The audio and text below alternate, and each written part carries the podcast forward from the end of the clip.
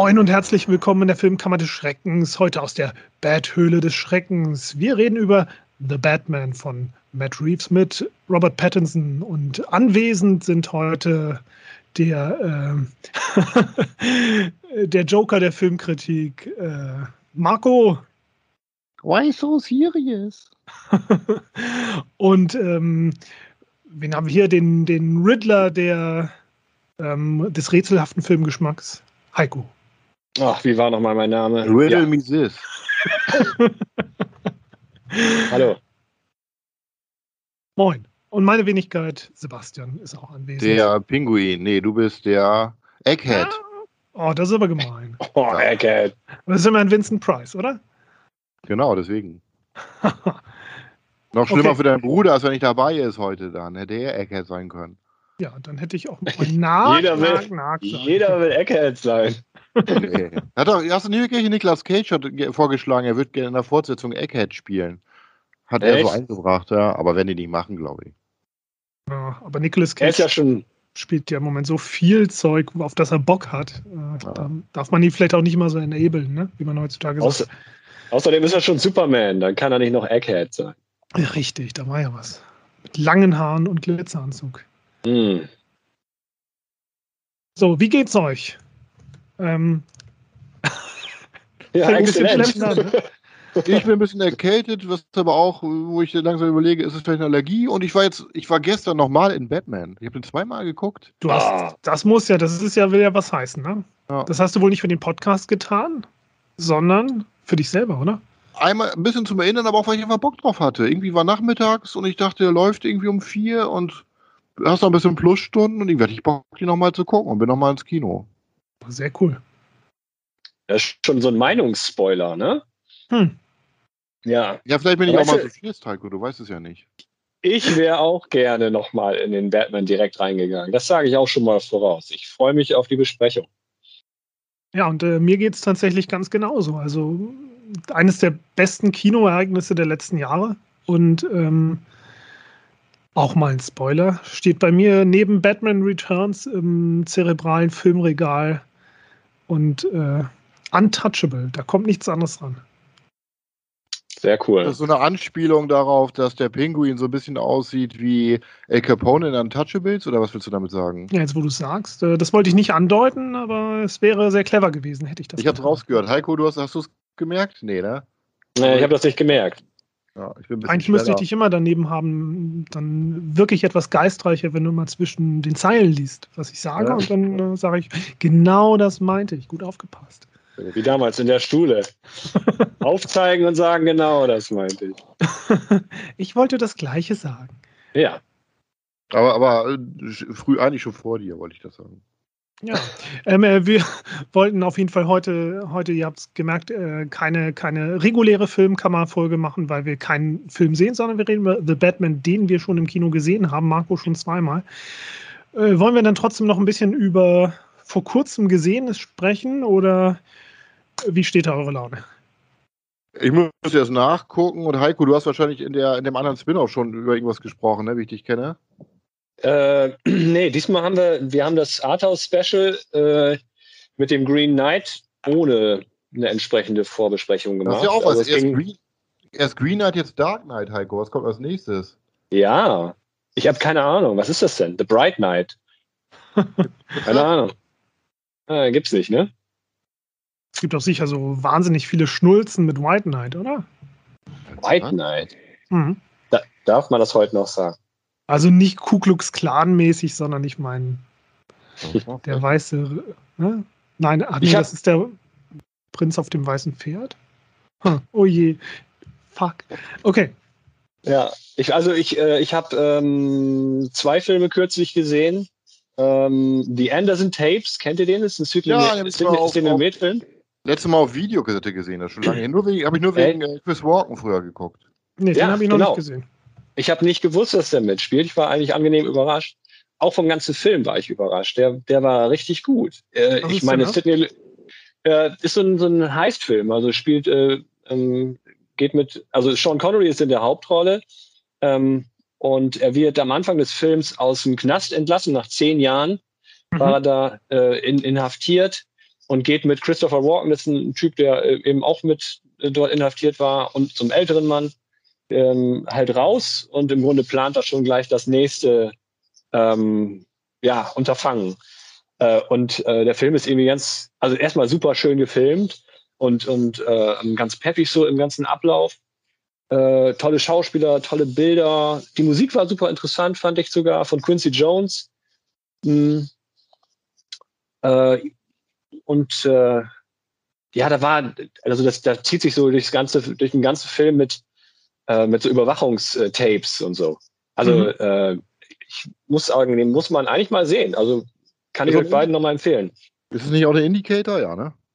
Ja, ist der Indicator Disc, ja. sieht top aus. Richtig schön restauriert, klasse. Ja, habe ich auch noch. Ich habe eine 8, eine 8 von 10 gegeben in der Benotung und das ist ja schon eine ganze Menge. Ja, super Empfehlung, da freue ich mich auf jeden Fall schon drauf. Mhm. Habt ihr denn mittlerweile, ähm, wenn ich mich recht erinnere, hattet ihr über Toby Hoopers Werk gesprochen vor kurzem und äh, da hattet ihr aber festgestellt, dass ihr den Netflix Texas Chainsaw Massacre ah. noch nicht gesehen habt, oder? Ich ja, habe Marco ihn gesehen. Ach, du hast ihn gesehen, hast kein Netflix. Ich habe ihn, ah, hab ihn damals auch schon gesehen. hast du ihn gesehen, Heiko? Nee, ich habe es nicht geschafft. Also, Nein, da muss ich, äh, ja. also der ist auf jeden Fall äh, katastrophal. Ich fand ihn unterhaltsam. Ja, okay. Er ist halt nur kein Texas Kettensägen-Massaker-Film, ne? Das, das, da, das war ein Fehler, ihn so zu nennen. Aber als so einfach Fun-Slasher fand ich ihn unterhaltsam. Ja, ich war mir nicht so ganz sicher, welche Zielgruppe der bedient. Ähm, ob, das, ob das jetzt wirklich die woken jungen Leute ansprechen sollte? Oder nee, ob, ob das war ein Seitenhieb auf die ganzen jungen Leute, aber nicht zu so knapp, was ich richtig geil fand, dass die ganzen Instagram-Influencer Instagram und alle so Vogue und bla bla bla und dann wurden die, wurden die alle so abgeschlachtet, das kam raus, weißt du, und die waren selber so geldgierig. Ich glaube, es war eher ein Seitenhieb auf die neue Generation so ein bisschen. Ja, das auch, aber irgendwie habe ich das Gefühl, der hat alle Zielgruppen gleichzeitig bedient und, und war relativ dämlich geschrieben und. Hat er nicht eher alle Zielgruppen gleichzeitig so ein bisschen durch Kakao gezogen auch? Ja. Also ich, der Anspruch sehe ich da nicht, der war mir auch ein bisschen zu bunt für einen Texas Kettensägen-Massaker-Film. Aber wenn der, und da waren auch so ein paar Sachen, so wie Jamie Lee Curtis in den neuen Halloween-Film, wo da eine so wiederkommt, was ich überhaupt nicht abgenommen habe. Aber von den Splatter-Effekten und einfach. Ja, gut, aber die paar Splatter-Sachen, die er hatte, gut, die waren da, aber, aber der Film hat ja wahnsinnig viel Zeit damit vergeudet, mit Dingen zu arbeiten, die totale Banane sind. Also, ich will Heiko jetzt nicht spoilen, aber mhm. man weiß ja schon, dass auch wenn die gerecastet wurde, halt eine von den Original-Teenagerinnen da vom mhm. Kettensägen-Massaker wieder zurückkommt. Ähm, und, und die sagt dann, ja, dass, dass, äh, dass die nie gefunden werden konnte, diese Familie. Und ich finde das so lustig, weil der Bruder, der in Vietnam war oder zumindest später, und, und der Vater, nein, der, der ältere Bruder, ne? ich dachte früher mal, das wäre der Vater, aber im Kettensägen-Massaker 2 erfahren wir, dass es der Bruder ist. Ähm, dieser Chili-Koch, äh, da wären ja überall Spuren zu finden gewesen. Ähm, und das wird alles nicht erwähnt. Und dann denke ich, wenn man unbedingt ein Sequel zum ersten Teil sein will, ähm, warum, warum nimmt man dann wieder nur Leatherface und nicht den ganzen Rest auch noch? Wie, wie, alt wäre der eigentlich gewesen? Ich finde, das ist so ein bisschen das Problem mit, den ganzen, mit dem neuen Halloween-Film. Viel zu alt. Diese alte Frau, die einen auf Sarah Connor macht, kaufe ich den nicht ab. Und so ein alter gebrechlicher Mann, wie soll der überhaupt da. Das soll doch der aus dem ersten sein, oder sehe ich das falsch? Der Leatherface, soll das der Leatherface sein aus dem alten? Ja, klar. Aber der müsste dann doch jetzt schon 60 oder 70 sein, oder? Ja, pf, keine Ahnung. Ich meine, in den ersten beiden Filmen, und der zweite gilt ja nun jetzt nicht in der, in der Vorstellung, ähm, gab es ja dann auch immer den, den, den Opa, der blutsaugende Opa, der nicht ja, sterben kann. Ne? Ähm, was ja nur angedeutet war. Also ob es da eine übernatürliche Komponente gibt, kann man natürlich diskutieren, aber ähm, es, ob es wirklich Sinn macht, ähm, für mich jedenfalls nicht. Sinn macht man gar nichts. Aber wenn das also einfach Sebastian, so, hm? Sebastian, magst du denn irgendein Sequel? Ich dachte immer, ich mag den zweiten. Und dann habe ich mir die Arrow Blu-ray geholt und meinem Bruder gegeben, damit er sich den auch mal anguckt. Und der war völlig entsetzt und hat gesagt, was für eine gequirlte Scheiße. Und dann hat er mir zurückgegeben und dachte mir, jetzt gucke ich ihn mir an, bevor ich, bevor ich den Netflix-Film gucke, hatten wir nochmal die ersten beiden hier geguckt. Und ähm, ja, der zweite ist irgendwie so furchtbar hysterisch. Also irgendwie gefällt er mir, aber irgendwie ist er auch, keine Ahnung, irgendwie sehr, macht nicht so viel Spaß, ihn zu schauen, ähm, weil, weil alle Figuren so drüber sind, es wird die ganze Zeit rumgekreischt, äh, durchgehend. Das mag ich halt nicht an dem Film hier. Und den könnte man, stimmt, ich glaube, ich habe dich auch gerade zitiert. Ähm, ihr habt ja schon drüber gesprochen. Und man könnte mindestens 30, 40 Minuten rausschneiden, habe ich das Gefühl. Ja, aber ja. ich, ich finde ihn interessant, sagen wir mal so. Also der neue, ich bin jetzt kein Verfechter und sage, guckt euch nicht unbedingt an, aber ich finde, hätten die einen anderen Killer draus gemacht, würde er ganz anders gesehen werden. Wenn es einfach Leute in so ein kleines Dorf kommen und da wäre so ein Killer unterwegs, vielleicht mit so einem neuen Konzept, so einem coolen Look, wäre der besser gewesen. Aber er hat mich, ich hatte auch gar keine Erwartung. Ich habe ihm sechs gegeben. Also, also ich meine, ähm, Heiko hat es ja noch nicht geguckt, aber die Grundprämisse ist halt, dass, dass dann da so ein Kaff in Texas angesteuert wird, dann mit, mit, äh, mit den ganzen, mit Südstaaten äh, ähm, Ikone als Statue, ne, also die ganzen modernen Themen, ne, darf man diese Statuen stehen lassen und so weiter. Und, ähm, und, und da rollt halt dieser Bus rein mit, mit Influencern, die dieses Örtchen wiederbeleben wollen. Und das eine ist ein trendy Koch und die andere macht irgendwie Marketing oder was auch immer. Und dann wollen die unbedingt da alles aufkaufen und, und äh, holen dann Investoren ran. Das heißt, da kommt dann nochmal ein Riesenhaufen an, früher hätte man Yuppies gesagt, aber. Hipster, sag mal, Hipster sag mal auch nicht mehr, wa? Ja, also noch mehr Influencer halt. Und das Ganze ist so an den Haaren herbeigezogen, dass es ähm, vielleicht schon so ein Level von, von Jason X erreicht. Das ist so eine Satire mehr, so. Ja, aber, aber dafür haben sie dann auch wieder so dick aufgetragen, so von wegen, äh, jetzt lass doch mal den armen Leatherface in Ruhe und so weiter. Ähm, ja, da passt dann dieses also, Drama immer nicht so dazu, zu dieser Art. Sie kriegen, was sie verdienen. Offensichtlich. Ich glaube nicht, dass sie ernst gemeint war. Und ich glaube auch, die Figuren sind alle absichtlich, wie das ja in Slasher sonst zufällig gemacht wird, dass du keine sympathische Figur hast. Ich glaube, die waren absichtlich unsympathisch. Also ich habe nachher für Leatherface ihn angefeuert und gesagt, boah, hoffentlich kriegst du die Penner. Ich aber die wollte, Hauptfigur, die aber die Hauptfigur war ja dann letzten Endes wieder so eine Mary Sue eigentlich, oder? Die. Aber was hat sie am Ende gerissen? Nichts sie hat vorher so, so was Schlimmes über, über, überlebt und sagt, hat so ein Trauma, weil sie die einzige Überlebende ist, ne? Und du denkst ja so und so, ja, okay, aber, aber im Endeffekt reißt sie auch nichts. Na, wie gesagt, also ich fand den Film ziemlich scheiße.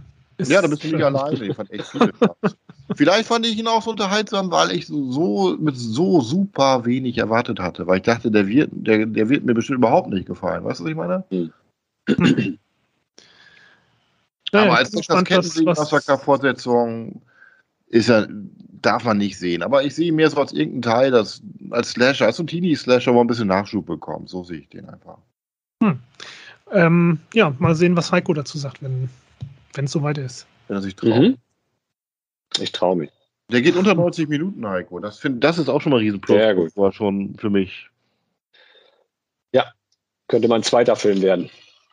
Aber ich habe jetzt doch noch mal einen Film rausgesucht von den ganzen. Corpse Mania, weil ich gesehen hatte, den hat ähm, mein Review hat Sebastian geliked. Mhm. Mhm. Ja, richtig. Auf Letterboxd meinst du. Ja. Den gibt es auf YouTube in halbwegs guter Qualität. Den kriegst du nirgendwo anders. Ist so ein Shaw Brothers Horrorfilm. Äh, so, da, da zieht auf einmal so ein Nekrophiler ein in so einem Haus daneben. Und man riecht so komisch und denkt, hey, der macht die ganze Tag Sex mit der, obwohl die so krank ist, sagt die Nachbarin, du schon so rein und dann war die nicht krank, sondern tot. Und dann, das wird aber nachher so ein bisschen, und auf einmal werden da lauter Prostituierte getötet oder andere Leute, so, so eine Mordwelle.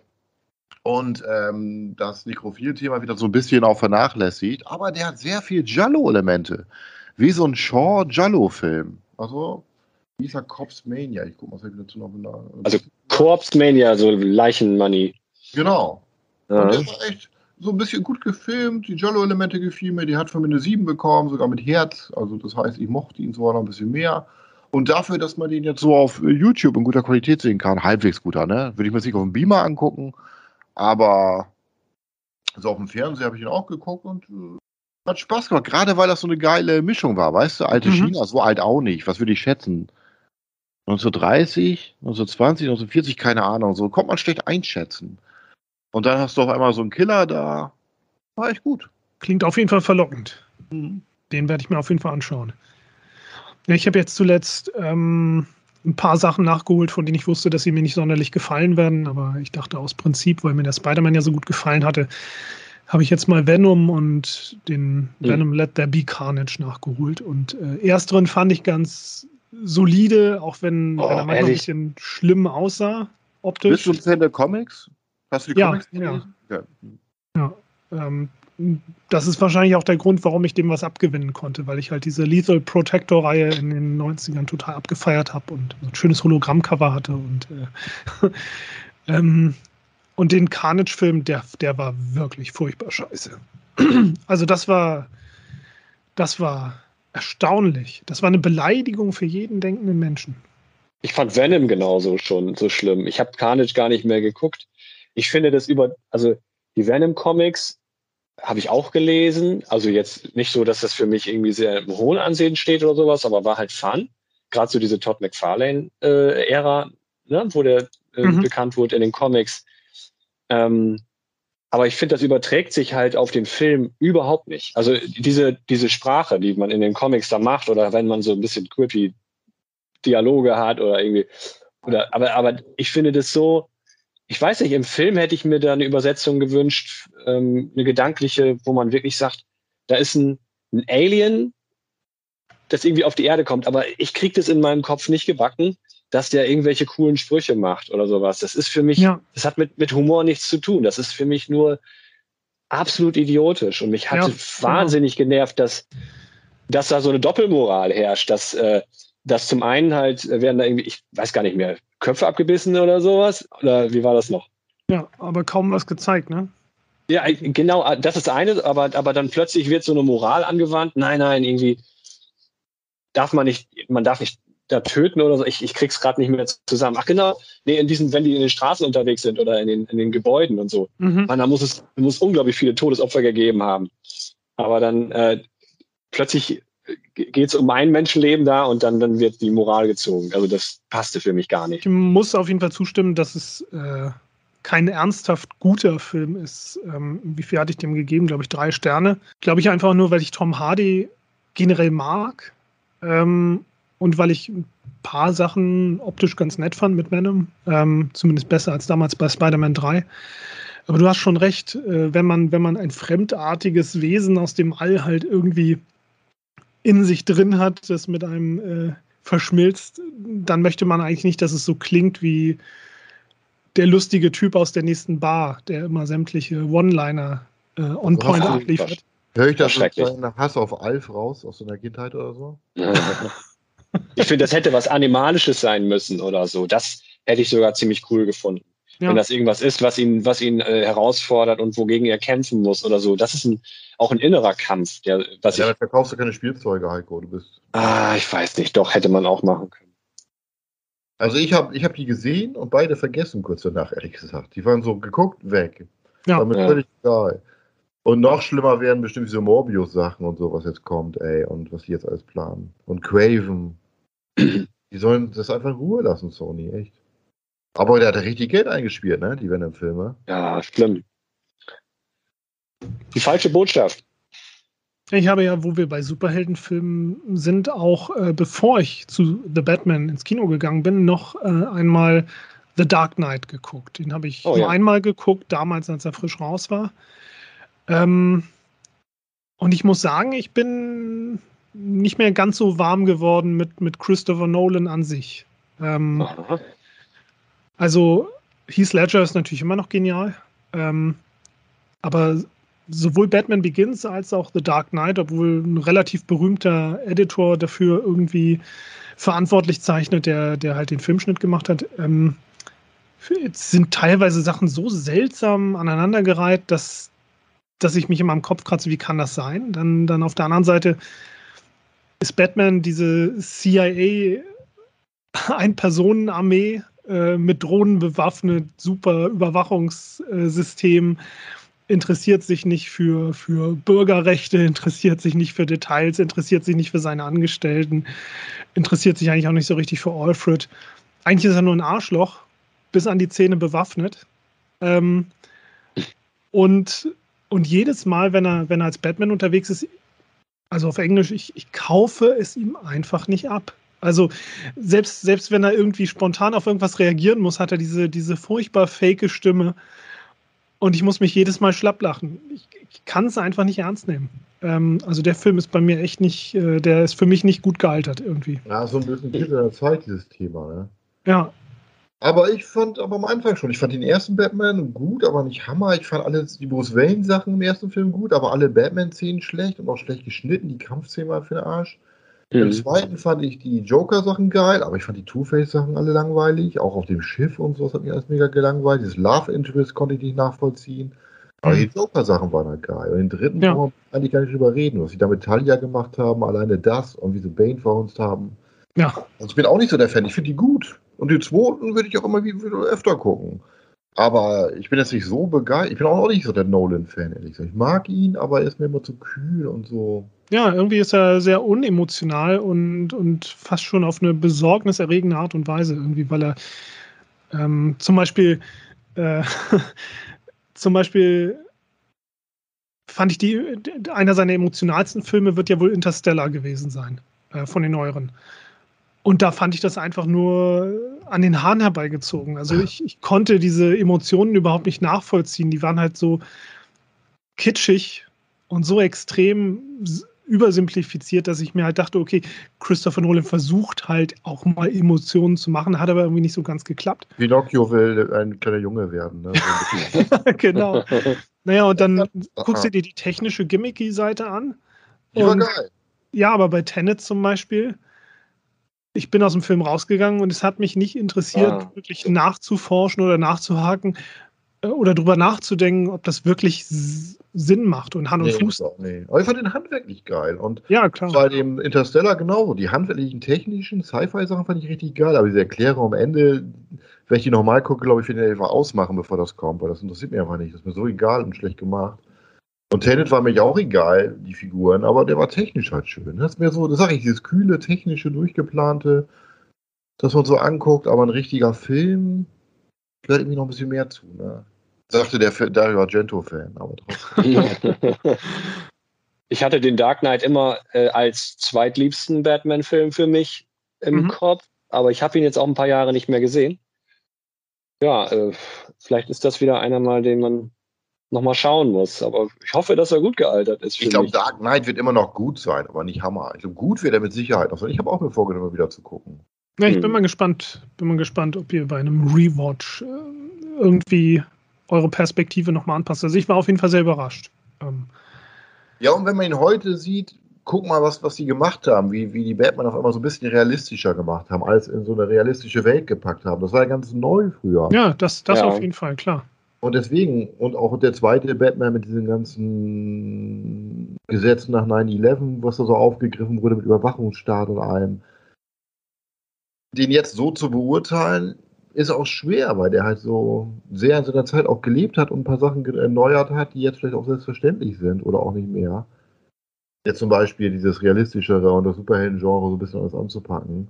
Ja. Da muss man auch ein Auge zu, also aber, ich auch ein Auge zuzudrücken und zu sagen, ja, ja okay, das ich aber auch in dem Kontext sehen. Aber es ist jetzt gar nicht mal so sehr so, dass ich irgendwie den jetzt kritisiere, dass er für heutige Verhältnisse äh, schlecht ist oder so, sondern es hat mir einfach nicht sonderlich viel Spaß gemacht, den zu gucken.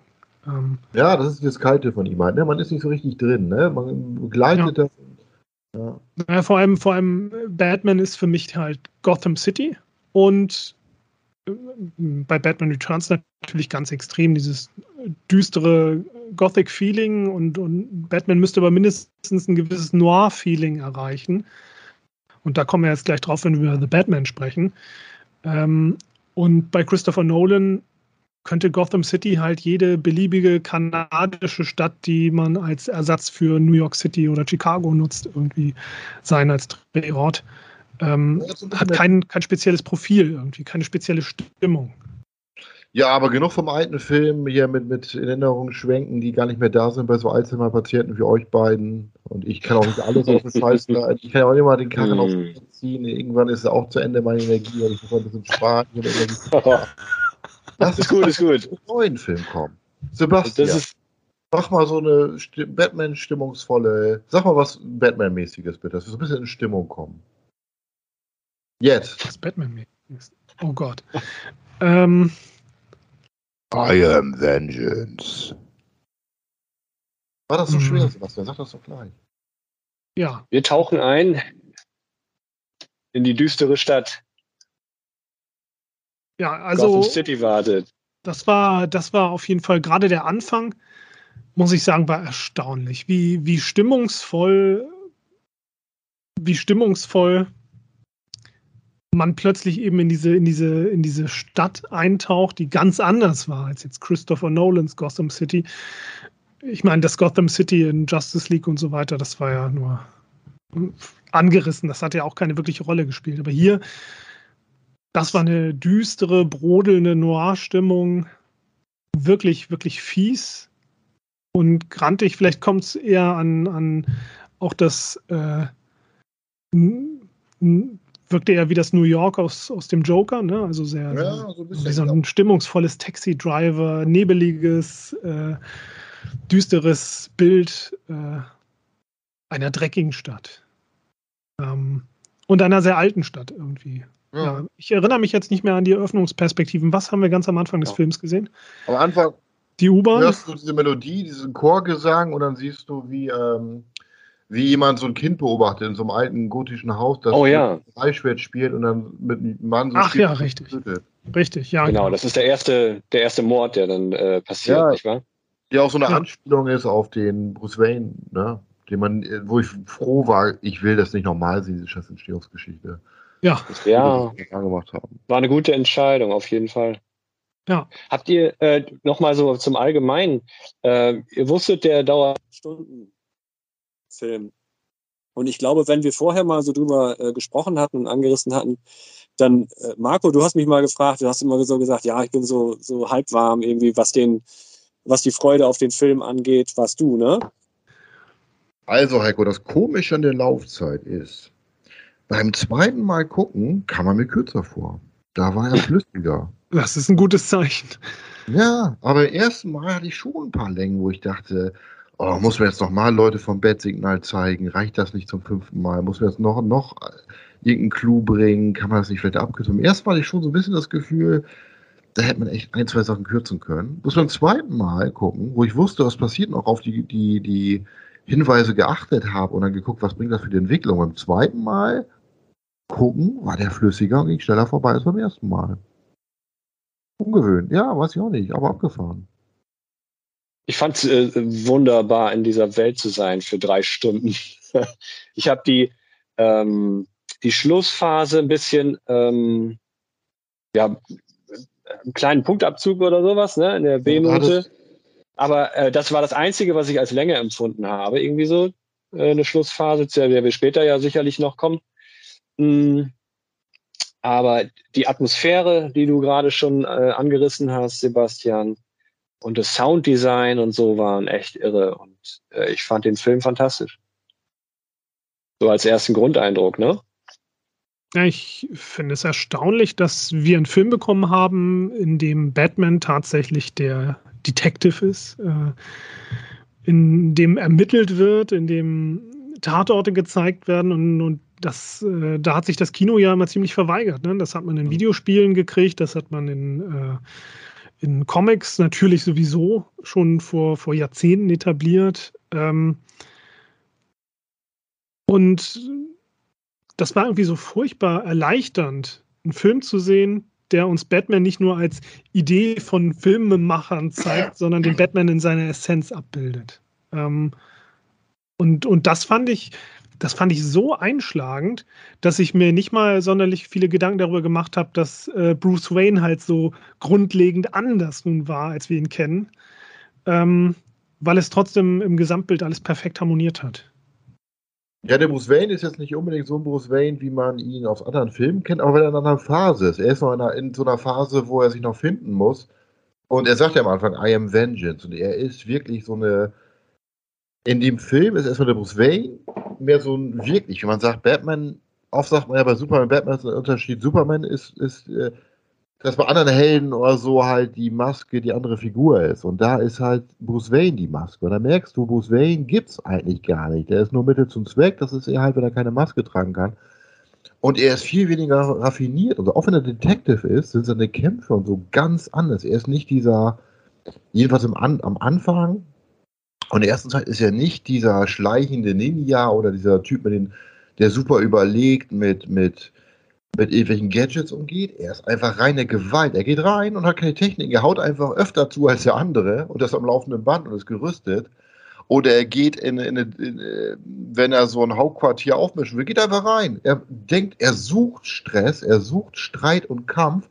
Und es ist ihm fast schon egal, ob er gewinnt oder nicht. Er sucht einfach die Auseinandersetzung. Darum geht es. Ja, das war Daredevil ganz ähnlich, oder? Dem Netflix Daredevil. Der ja. ist konsequenter.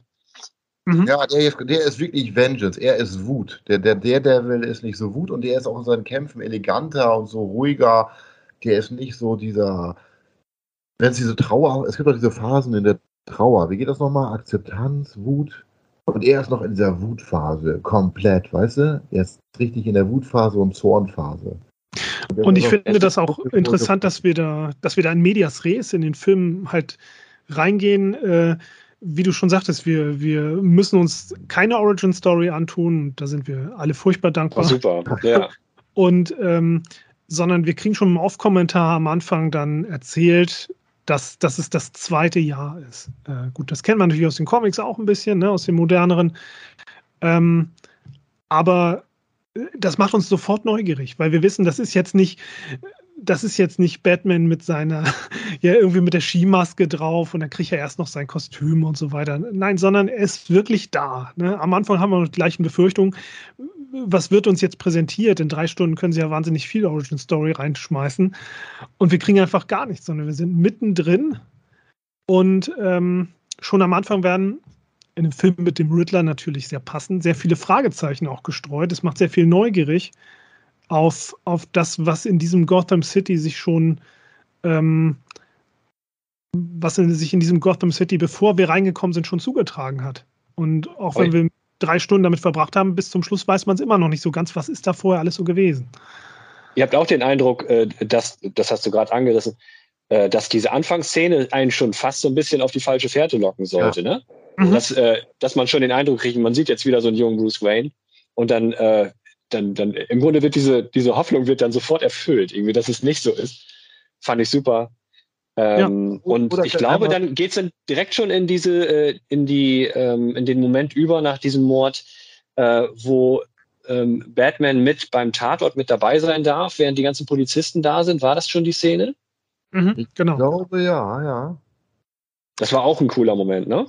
Und ähm, eine Anmerkung noch. Ähm, äh, ich hatte mit Matthias gesprochen, bevor wir Film geguckt hatten und äh, wir hatten uns darüber beäumelt, dass es halt heutzutage einfach so viele Komponisten gibt, beziehungsweise so viele Filmmusikthemen, wo halt immer nur ein paar Töne angerissen werden. Ne? Wenn ihr den Jurassic World Soundtrack mit Jurassic Park vergleicht, man nimmt immer nur drei, vier, fünf Töne, anstatt eine richtige Melodie zu komponieren. So, das ist diese Verweigerung an, an keine Ahnung, aufwendige Melodien. Und dann hatte ich halt gesagt, okay, ist der gleiche Komponist, jetzt wie bei Star Trek zum Beispiel. Ähm, und dann hatte ich halt den Film gesehen und ich habe so angefangen zu lachen, als ich die ersten Töne gehört habe vom Soundtrack, die halt wieder nur total reduziert war, nur, nur wirklich wieder vier, fünf Töne und dann immer wieder die gleichen. Und trotzdem hat der Soundtrack unglaublich viel Stimmung produziert. Ähm, ja, das ist lustig, ja, wenn man gleichzeitig ja. dieses, dieses Konzept weiter fortführen kann und es trotzdem hundertprozentig ins Ziel bringt. Also du weiter im Kopf. Ja, und, und ich glaube, es hat nie aufgehört. Ich, wenn ich rückdenke, ich glaube, es war, gab es hier auch eine Szene ohne Soundtrack? Ich glaube, die Musik war den ganzen Film über. Nein, ich glaube, es gibt leises, es gibt leise Szenen, glaube ich. Ich meine schon. Das Aber das war, das war ganz geschickt. Das war ja immer diese drei Akkorde oder so, hauptsächlich, die dann mhm. wiederholt wurden, auch in verschiedener, es war immer langsam und getragen und tief. Ähm, aber es ist, glaube ich, manchmal fast zum Stillstand gekommen, bis es dann wieder aufgegriffen hat. Oh, fantastisch. Also ich habe das richtig wie so ein. Äh, hm? äh, Catwoman, das waren doch deutliche Danny Elfman-Anleihen, oder? An Batman Returns. Die Streicher, die, die immer so katzenhaft waren, das, das klang ja, deutlich stimmt. nach Batman Returns. Ja, da habe ich ja so oft gehört, Alter. Aber äh, es gibt ja so Blu-Rays nachher, wo du die Möglichkeit hast, den Film nur mit dem Sound zu hören, den Text auszublenden, ne? Hm. Und da macht das Sinn. Den Film würde ich echt fast drei Stunden gucken. Nur Musik und Bilder. Ich glaube, das käme richtig geil. Ja, auf jeden Fall. Die Bilder haben auch viel, viel erklärt, viel mitgenommen, diese Szene, wo er durch den Tatort geht. Diese ganzen, diese kleinen Details, diese Blicke der, der Polizisten und sowas, das sagt einem schon so viel über die ganze Situation aus, fand ich, fand ich mega gut gemacht. Und die Kamera ist mehr. Auch wie die mit, mit, mit Fokus arbeitet, wie Sachen dann unscharf sind, scharf sind, auch wo das Mordwerkzeug da liegt und er das aufhebt am Anfang und alles unscharf eigentlich ist. Also ich glaube, seit Mad Max Fury Road habe ich nicht mehr an den Film irgendwie gedacht, gleichzeitig den Soundtrack im Ohr, gleichzeitig die Bilder im Kopf und, und dieses Bedürfnis, in diese Welt wieder reinzugehen. Ja. Ähm, das hat man heutzutage sehr, sehr selten. Das war fast wie so ein Traum, fand ich. Ja. So Über so ein Jallo, ne?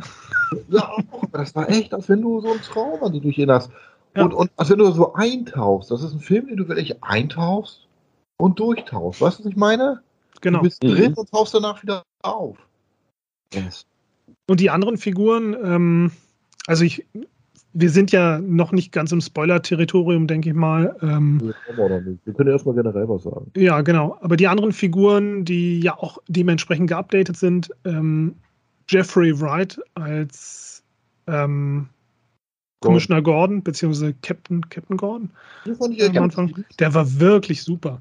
Ähm, hatte ich zuletzt in The French Dispatch gesehen und, und hatte mich schon so sehr über ihn gefreut, wie großartig er war und davor zuletzt irgendwie. In dem Bond ähm, war er ja wieder. Und ich kenne ihn vor allem aus Boardwalk Empire. Ah, und ah, ja. hier mhm. in, dieser, wie heißt die, Westworld spielt er auch mit. Da habe genau. ich Staffeln gesehen.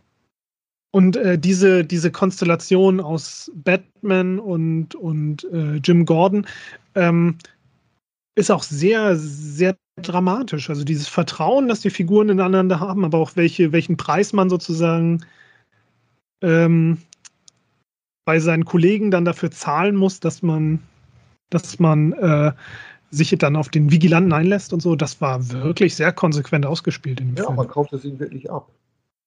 Ja. Ja und, und dass Gotham City halt diesen, diesen Notstand hat, diese, diese, quasi diese, diese, ähm, diese psychopathische, ähm, wie soll man sagen, diese, dieses erdrückende, psychopathische, äh, dunkle Abbild der Stadt, äh, von, dem, von dem Jim Gordon genau weiß, er, es muss außer den Regeln gespielt werden, damit man dagegen angehen kann. Und deswegen ist er auch bereit, selber alles dafür einzusetzen, dass, dass, dass Batman quasi ne, äh, sich durchsetzen kann. Ähm, und ist dafür bereit, halt seine Prinzipien halt. Äh, es macht in dem Film wirklich Sinn, dass du jemanden hast, der außerhalb des Systems funktioniert. Also da haben die so eine, eine gute Begründung für, dass es glaubhaft ist, ne? dass du wirklich jemanden brauchst, der außerhalb ja. funktioniert. Das ist schon nicht mehr genau. die, das ist schon nicht mehr eine Stadt am Abgrund, sondern die ist schon im Abgrund, also die ist schon abgestürzt und du bist im Grunde, siehst du nur nochmal die Folgen. Es wirkte alles so gefährlich und, und dunkel, hoffnungslos eigentlich. Ja. Ja. Ja, genau, ja, und, und, ähm, hm. und, eben auch die, die gescheiterten Wiederaufbauprojekte. Ne, selbst selbst äh, das vermeintlich Progressive ah. ist schon okay. das, ja, so, also ist selbst die politischen Aspekte, die, die politisch halt immer wieder so wie soll man das sagen? Vielleicht, vielleicht könnte man so sagen, die, diese typischen Bruce Wayne Charity-Sachen, die man bei Nolan ja auch immer sieht. Ne? So, ja, lass mal ein bisschen Charity machen und nachts verkloppen wir Leute. Äh, dieser Film zeigt halt, so einfach funktioniert das äh, ja, und das wird auch kommen. Dieser Batman interessiert sich auch nicht für Charity. Das ist seine Entwicklung, so ein bisschen auch zu sehen. Man kann auch gute Sachen machen, so ein bisschen, dass er, weißt du, er interessiert das im Moment gar nicht. Im Moment interessiert das einen Scheißdreck, was Positives, Kreatives zu machen. Er will nur die Gewalt, weißt du, er ist mehr so auf die anderen Aspekte. Habt ihr euch auch an andere Filme erinnert gefühlt? Fällt mir gerade so ein bisschen an. Ich hatte so ein bisschen vom Look her, das war fast schon ein Fincher-Film. So. Ja, sieben. Ja. Er hat sehr nach sieben ja. ausgesehen. Ja, und auch ein bisschen nach The Game und so. Mhm. Und Was natürlich lustig ist, weil David Fincher ja auch den Zodiac gemacht hat. Ja, und mhm. Zodiac zum Beispiel vor allem. Und ein bisschen Chinatown und LA Confidential und so habe ich auch drin gespürt, ne? Du meinst, weil das klassische Element so ein bisschen zu spüren war? Mhm. Diese alte, alte Stadt, so? Politischen Sachen. Oder Noir. Sachen und die Männer. So diese, diese, die Aussagen über die, die, herrschende Klasse kann man nicht sagen, aber über die Leute, die einen halt so ein bisschen regieren, wie viel korrupt es da doch sein kann. Ne? Mhm. Obwohl, was ich dabei auch sagen muss, ja, das ist jetzt wieder so, wo wir Politik sagen, was ich ein bisschen mich immer nervt, ist ja, dass alle Ah, nee, ich glaube, das behalte ich lieber für mich. Dann wir nur mal gucken, ob sie noch anbringen. Ja, wenn es sogar dir zu heiß ist, dann lassen wir das lieber.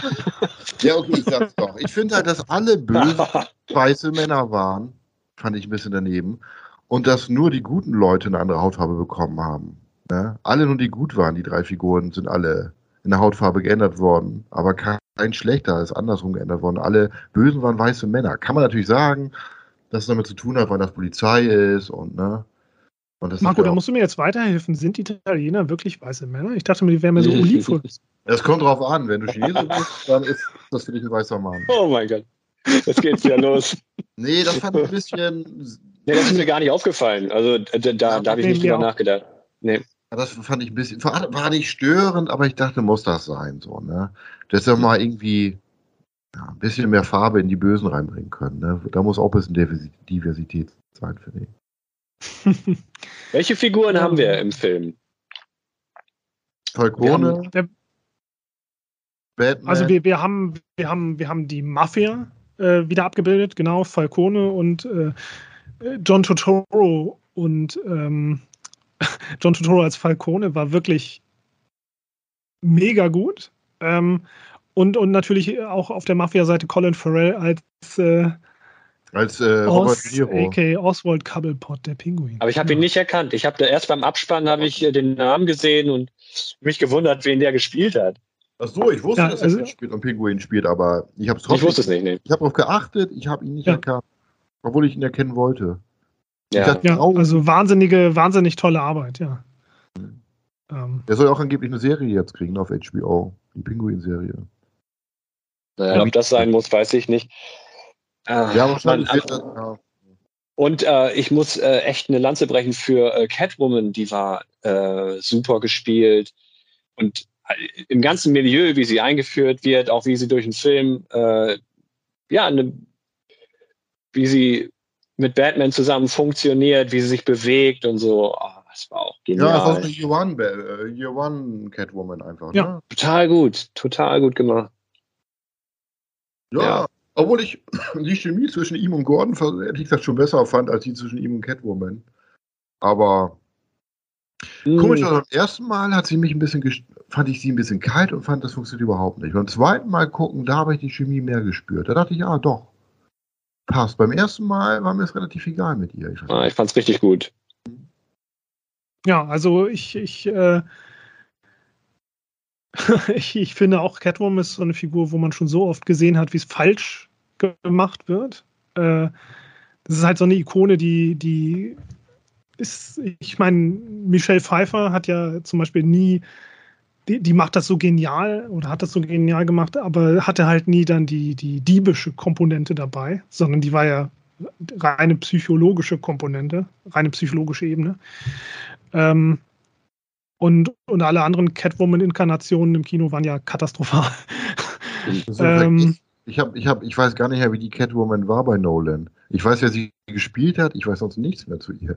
Also Anne Hathaway war gut, aber das war dann so wieder so diebisch und so ein bisschen kühl, ja, wie du auch schon gesagt hast, dass, es, dass es kaum in Erinnerung bleibt. Also, und Haley Berry habe ich nicht mal gesehen. Ja, das war eine Katastrophe. Ja, das ja. war schlimm, und, ja. Und wie ist sie noch aber, äh, Urisa Kid oder wer war das noch bei Adam West? Martha Kid.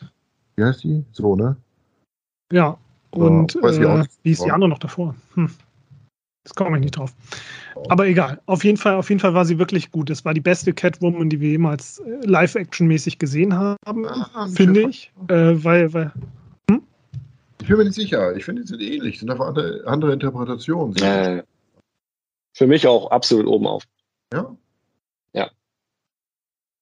War toll. Ja, und, und ähm, dann haben wir natürlich noch, und das ist auch wieder eine ganz andere Nuance, und ich hatte große Befürchtungen, weil Andy Serkis ja immer so ein auch manchmal so ein Hit und Miss ist. Ne? Er hat ja auch Regie geführt beim zweiten Venom-Film. Ähm, aber sein Alfred war super, also sehr emotional und, und es war halt nicht Alfred der klassische englische Butler, sondern es war Alfred der klassische englische Bodyguard der Familie und das war sehr emotional und, und man merkte dann halt eben auch, dass, dass Bruce Wayne diese ja, einfach vielleicht auch diese Hau drauf Mentalität und, und so weiter, vielleicht von seinem Ziehvater Alfred hat und gar nicht unbedingt von seinem leiblichen Vater. Ich hatte so dieses militärische. Zu dem Alfred gar nicht so die Beziehung hat, dass der Alfred immer die Beziehung zu ihm gesucht hat, aber er immer so ein trotziges Kind war, das gar keinen Bock auf ihn ja, oder, hatte. Oder, oder unfähig. Ja, ja, unfähig, ja. Unfähig, so eine Beziehung einzugehen, weil er so kaputt ist. Und faszinierend, ja. dass, dass das so abgedroschen hätte inszeniert werden können. Und jeder die ganze Zeit dachte, okay, wow, die, die lehnen sich aber ganz schön aus dem Fenster. Ähm, aber es funktioniert. Ne? Es wird nie kitschig, es wird nie zu viel oder es wird nie zu unglaubhaft. Der Alfred hat aber dafür, dass er so wenig Screentime hatte, haben die echt mit was aufgebaut. Weil ich, der, ich glaube, wenn du es zählen würdest, prozentual, hat er ganz wenig Screentime gehabt. Ja, oder? So ja, ich finde, also die Präsenz war aber zu spüren die ganze Zeit. Ja. Der war vielleicht nicht immer so oft dabei. Ich hatte im, im Verlauf des Films fast das Gefühl, dass mir die Beziehung zwischen den beiden gar nicht ausreicht, wirklich. Aber das, äh, man hat schon, schon vorm Ende gemerkt, dass das einfach Teil des Charakters ist, dass er einfach nicht in der Lage ist, das irgendwie enger zu definieren in der Zeit. Und dass, äh, dass, dass Bruce Wayne oder Batman äh, im Verlauf des Films ja verschiedene Entwicklungen irgendwie durchmacht. Ja. In dem, was, was vielleicht auch äh, ein anderes Symbol für ihn sein könnte oder eine andere Ausdrucksweise noch. Ähm, und dass da durchaus auch mehr in der Beziehung ist zu, zu Alfred. Das entdeckt er ja irgendwie auch erst später. War aber auch so, wie du sagst, Sebastian, nicht zu viel. Das war überhaupt nicht dick aufgetragen. War auch nicht so ein erhaschter emotionaler Moment, sondern das, das war so glaubhaft irgendwie. Wie fandet ihr den Riddler? interessant neu. Der passt in die Zeit. Interessant. Also ich bin, bin äh, Fan von, von, was heißt Fan? Nein, streich das, weg damit. Ich bin kein, ich kein, das, also kein großer True Crime Fan, aber ich habe halt viel von über, über den Zodiac halt gelesen und gesehen und so weiter und so fort. Deswegen war ich mir nicht ganz so sicher, wie abgedroschen das eigentlich ist, das so sehr daran anzulehnen. Ähm, aber unterm Strich fand ich es dann halt genial, weil die Geschichte vom Zodiac halt sozusagen nie ausgeht, aber beim Riddler konnte man dann halt eben auch sehen, wer steckt da unter der Maske und äh, wie geht es danach weiter. Ja, aber und, nur der äh, Das ist dann der Ergänzung. Er ist halt mhm. ein Serienkiller allgemein, ne? Und die Serienkiller sind ja oft so in Filmen, dass sie Hinweise hinterlassen und irgendwie so. Und deswegen hat sich ja schon angeboten. Dieser Film Serienkiller ist ja oft so einer, der Katz- und Maus-Spiel mit der Polizei betreibt und, und, und deswegen war es eigentlich eine ganz naheliegende Idee, dass noch keiner vorher drauf gekommen ist, die so umzusetzen. Ne? Ja, aber es war halt sehr, sehr, äh, sehr nah an der Vorlage dran. Ne? Also diese Optik mit dieser komischen Kapuze gab es beim Zodiac Killer, dann das Kommunizieren äh, mit der Polizei über diese komischen Grußkarten ähm, und, und diese ähm, verschlüsselten Botschaften mit, dem, mit diesem Alphabet, das man erstmal übersetzen muss aus den Symbolen. Und ähm, das war auf jeden Fall so dicht dran, dass ich dann dachte, das ist aber schon fast dreist. Aber dann dachte ich mir, wenn es funktioniert, dann macht das einfach. Ich meine, in den Comics genau. ist es ja auch oft dreist Copy und Paste.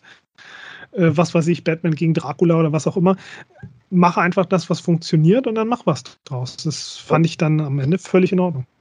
Interessant fand ich, dass die, dass die das Design umgedreht haben. Von einer Gesichtsmaske, dass der Riddler so einer ist, der eigentlich nur die Augen maskiert hat. Und hier ist er einer, der alles maskiert hat, nur die Augen nicht, weißt du, so negativ. Ja. Und dann noch die Brille drauf. Ja. ja, das macht ihn noch unheimlicher, ne? Das macht ihn so intelligenter. Wenn er noch eine Brille auf hat, macht, weißt du, in Serie mit der Maske rum und noch eine Brille, irgendwie ist das noch eine Spur bedrohlicher. Ich weiß nicht wieso. Macht ihn noch kühler. Ja. So. Und dann kommt ja auch noch die, später dann diese, diese Social Media und, und Handy-Video-Komponente dazu. Ja, das ist und das ist ja schon dann, das ist dann schon relativ bedrohlich dann, ähm, finde ich. Weil, Dadurch wirkte er. Es wirkte ja. fast, es wirkte fast, das war vielleicht das Realistischste im ganzen Film, denn das kann hier jederzeit genauso passieren. Oder das ist die Wirklichkeit in dem Film, ne? aus unserer Wirklichkeit entlehnt. Und wenn man hinter die Maske geguckt hat, äh, und das war ihm zwischendurch auch mal ab und zu passiert in seinen Videos, wo er noch maskiert, maskiert aufgetreten ist, dass dass ihm mal so ein Gelächter entgleitet oder sowas, was plötzlich gar nicht, du denkst, so ist das jetzt, das ist ja weder cool noch eigentlich erschreckend, sondern du denkst, was ist das? Das ist einfach nur ein bisschen crazy, ein bisschen verrückt und so. Und das machte ihn aber dann auch, äh, dann auch andersrum wieder, es fühlte sich dann plötzlich wieder so echt an, dass man, was, was man gar nicht haben will. Man will nicht so einen Menschen, so einen Menschen ja. als Gefahr irgendwie sehen, weil er eigentlich eher armselig wirkt. Ähm, aber äh, ja, in der Realität ist echt was Schlimmes bei rumgekommen. Ich glaube, Serienmörder oder sowas sind ja in der Realität solche Leute, ne? die komplett gestört sind, ihr Verhalten. Na eben. Keine überlegten Übermenschen wie Hannibal Lecter, das sind ja wirklich gestörte Menschen, die sozial überhaupt nicht funktionieren und so oft. Ne? Genau. Ja, also unser Publikum ist natürlich ausgenommen, wir wollen da jetzt niemanden aufbringen. Wollen wir noch was zu Spoilern sagen? Oder dann könnten wir jetzt ja sagen, wie wir ihn so insgesamt fanden mit einer Bewertung und dann in Spoiler einsteigen? Oder wollt ihr gar ja. nichts spoilern? Können wir, können wir gerne machen. Äh, machen wir der Reihe nach. Heiko zuerst und dann würfeln wir aus oder Sebastian, dann ich. Oder möchtest du wieder der Letzte sein, Sebastian? Egal. Heiko, fang also, an. Heiko, ja, los. also mit meine, meine Bewertung, ich habe ja schon viel Gutes gesagt darüber, ist, äh, dass äh, ich, ich gebe ihm neun von zehn Punkten. Ja, ein total äh, runder Film für mich. Wir kommen gleich zu den Details. Ganz starke Nummer. Sebastian, weißt du? Oder Ladies First? Ja, also ich hab's, ich hab's ähm, mir erstmal eine Nacht lang durch den Kopf gehen lassen, aber ich bin auch bei neun von zehn Punkten das Kinoerlebnis war definitiv so gut, dass, dass das Kinoerlebnis an sich wahrscheinlich volle, volle Punktzahl erhält. Und ich kann auch gar nicht genau sagen, warum es nur neun von zehn Punkten sind. Ähm, für mich persönlich, also wahrscheinlich liegt es einfach daran, dass es dann doch immer noch so ein guter Batman-Film ist, aber trotzdem nur ein Batman-Film, von dem man dann als Batman-Comic-Leser dann auch immer denkt, okay, aber warum haben die nicht noch das gemacht und warum haben sie nicht noch das gemacht und warum haben wir schon wieder Catwoman und Batman naja, und so weiter. Ähm, nein, er ist wirklich großartig. 9 von 10. Ähm, Marco. Ja, bei mir war es beim ersten Mal gucken eine 8 von 10, weil ich schon ein paar Längen gespürt habe und auch dachte, wieso dieses Catwoman so und so, warum nicht neue Gegner zum Teil, hatte ich auch ein bisschen. Und weil mich das Grundgeheimnis nicht ganz so gecatcht hat über die ganze Zeit. Beim zweiten Mal hat er eine 9 von 10 bekommen, weil er mich ja doch mehr gefangen hat, nicht wirklich reingegangen ist. So ein Rausch, ein Rausch, kann man Rausch sagen? Mhm. Von Bildern, Musik war. Es war halt wirklich Kino. Weißt du, das ist was, was du nicht im Stream gucken kannst, das ist was, was du auf großen Leinwand brauchst. Und du siehst, dafür braucht man wirklich Kino. Und das war irgendwie ein Erlebnis, wo ich mich echt, wie gesagt, wie so ein Traum und irgendwas so erinnere und den ich schon wieder gucken könnte. Aber eine 10 gebe ich im Film nicht beim ersten oder zweiten Mal gucken. Da muss, noch, da muss ich noch ein paar Mal öfter gesehen haben. Oh, weise Worte. Sehr schön. Jetzt sind wir im Spoiler-Territorium angekommen und äh, ich muss aber eine Sache vorher noch loswerden. So gerne ich Marvel-Filme gucke, das hier war schon eine andere Hausnummer, oder? Ja. Also, wenn man auf die, auf die auf die einfachen Gags verzichtet und auf die so low-hanging fruit, ne? so dass man immer die, die Witze auf Nummer sicher ausspielt, um dem, um dem Publikum möglichst viel Spaß abzuringen. Ähm, das hier war schon ein ernstzunehmender Film. Genau, und das muss keine Beleidigung sein. Ne? Man kann ja durchaus denken, ja, man, man möchte immer nur wichtig und ernsthaft wirken oder so realistisch oder hier auch die, die Namen, die die Gegnernamen, irgendwie Riddler oder so, das wird ja nicht, ich glaube, nirgendwo im Film genannt, ne? Es gibt immer Umschreibungen oder so. Das könnte man ja auch fast werten, als man hat Angst davor, ein Comicfilm zu sein oder eine Comicverfilmung zu sein. Aber ich fand mhm. das, fand das sehr äh, passend. Ich, ich lasse mich gerne entführen in so eine Version, wo man eben nicht sagt, ich bin der Batman, sondern ja. eben das, was er, was er tatsächlich dabei empfindet, ne? die Vergeltung. Und deswegen genau. ist er auch The Batman und nicht Batman, ne? Ja. Das, das soll ein bisschen realistischer sein. Das war so ein, das war so ein richtiges Gesamtwerk hier. Das war, wir haben es, glaube ich, vorhin schon mal gesagt, ein Erlebnis. Und das ist wirklich was Besonderes. Ich bin nur gespannt, wie die das alles jonglieren wollen. Die wollen doch jetzt den, dann haben sie The Batman, dann haben sie den Flashpoint mit Michael Keaton als Batman, dann haben die Aquaman und Wonder Woman. In dem Universum gibt es auch irgendwie noch einen Batman. Wie wollen die das? Das soll dann so drei für sich alleine sein, dann wahrscheinlich, ne? Ah, die wollen ja drei Filme anscheinend machen. Aber The Flash ist, ist das vielleicht auch, ist ja nicht vielleicht auch eher aus der, aus der Form gegossen äh, nach Justice League oder so, dass das eher noch da noch so ein Überbleibsel ist. Also beim Flash ja, und, und beim Flashpoint Paradox wollen sie ja dann äh, eben alternative Realitäten zeigen und in einer dieser alternativen Realitäten wird Michael Keaton dann wohl äh, Batman sein und, und angeblich spielt er ja auch Batman in Batgirl. Also müsste Batgirl dann wahrscheinlich aus diesem alternativen oh. Michael Keaton-Universum stammen. Hm. Ah, da bin ich nicht überzeugt. Lieber zurück zu diesem hier. Und, genau. ja. Ja. Also wie gesagt, ich fand ihn ziemlich, was mir noch einfällt eben von den Spoilern. Du warst mit deinem Sohn drin, Heiko? Ja, ich war genau, ich war mit. War mit, der zu äh, heftig für ihn oder nicht? Weil ich fand die Mordszenen und wie er hinter ihm steht, auf ja. einmal auftaucht und solche Sachen schon ein bisschen hart, ne? Total düster. Er, er ist zwölf Jahre alt, hat noch nie sowas in dieser Art gesehen, aber ich traue ihm zu, dass er das verkraftet. aber trotzdem, er hat hinterher, natürlich haben auch, äh, hat meine Frau ihn auch gefragt und die ganze Familie, und wie war es denn so? Und er sagte, ich habe jetzt eine Paranoia und ich kann nicht mehr schlafen, aber der war richtig cool. also, der hat absolut gewirkt bei ihm. Wir waren beide begeistert. Was hat er ihm gegeben? Zehn. Oh, sehr gut. Ja, also die Kills, wie gesagt, das war vielleicht ein bisschen abgedroschen, aber am Anfang der ersten fand ich ganz geil wie er dann auf einmal, weißt du, er steht auf einmal hinter ihm, ne? Ja. Und wie er zuhaut. Er, er ist nicht so kühl, er stürmt auf ihn ein und schreit dabei so wirklich unwürdig, wie so einer, wie so ein psychopathischer Killer. Du merkst, er genau. ist nicht stark oder äh, hat Raffinesse, er ist einfach ein durchgedrehter Killer. Und das macht es noch bedrohlicher, das macht so echt, ne? Wie er in den Unberechenbar, Sachen. ne? Mhm. Und, ja, und eben auch unangenehm, ne? Das ist ja. dann nicht unbedingt jetzt ein Schurke, dem du jetzt dabei zugucken willst, wie er da raffiniert dann mit den Fingern klimpert und seinen nächsten Plan ausheckt, sondern äh, du denkst dir, oh Gott, hoffentlich steht er nicht irgendwann hinter mir oder einer von der Sorte. Ne? Denn der Riddler war ja dann, wie man zum Schluss gesehen hat, eben auch jemand, der andere dazu inspiriert hat, äh, ja, genauso äh, ihren Dampf abzulasten. Ähm, und das ist, das fand ich schon wirklich bedrohlich. Mhm. Also beunruhigend sozusagen, ne? wie das eben auch sein soll. Fandet ihr dann die ganzen Mordwerkzeuge und sowas alles ein bisschen zu Saw-mäßig? Mit den, mit den Ratten und so, das fand ich ein bisschen Saw-mäßig. Und das mit dieser Bombe fand ich schon zu überflüssig. Mit dem, wo auf der Beerdigung er mit der Bombe ist, da dachte ich ja, ein von diesen Kills, die sind eh alle so austauschbar, diese bösen Leute. Der hätte vielleicht einen Kill hm. weglassen können und den Film dadurch kürzen können, hatte ich so den Eindruck. Weil die waren eh alle, wie ich Ihnen gesagt habe, so weiße, alte, böse Männer und der war einer also austauschbar wie der andere. Und eigentlich hätte es nur ja. einen Kill auch weglassen können.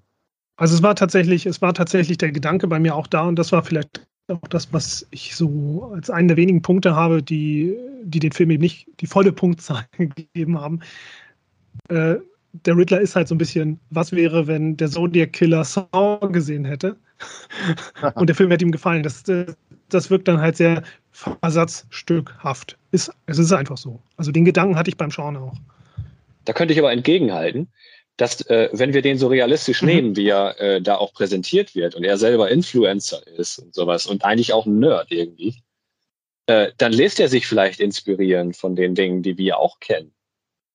Ne? Das also das ist eigentlich ja ganz ganz ja. bewusst so gemacht ist, dass er der ist ja nicht der Übermensch und der Überbösewicht, sondern das macht ihn ja so unangenehm, dass er eben nicht super geschickt ist und nicht immer nicht cool rüberkommt, sondern ähm, der, der greift vielleicht auch Dinge auf, die wir schon mal gesehen haben. Es ist nicht mhm. alles äh, äh super neu, aber so habe ich mir das übersetzt und bei mir gab es dafür keinen Punktabzug.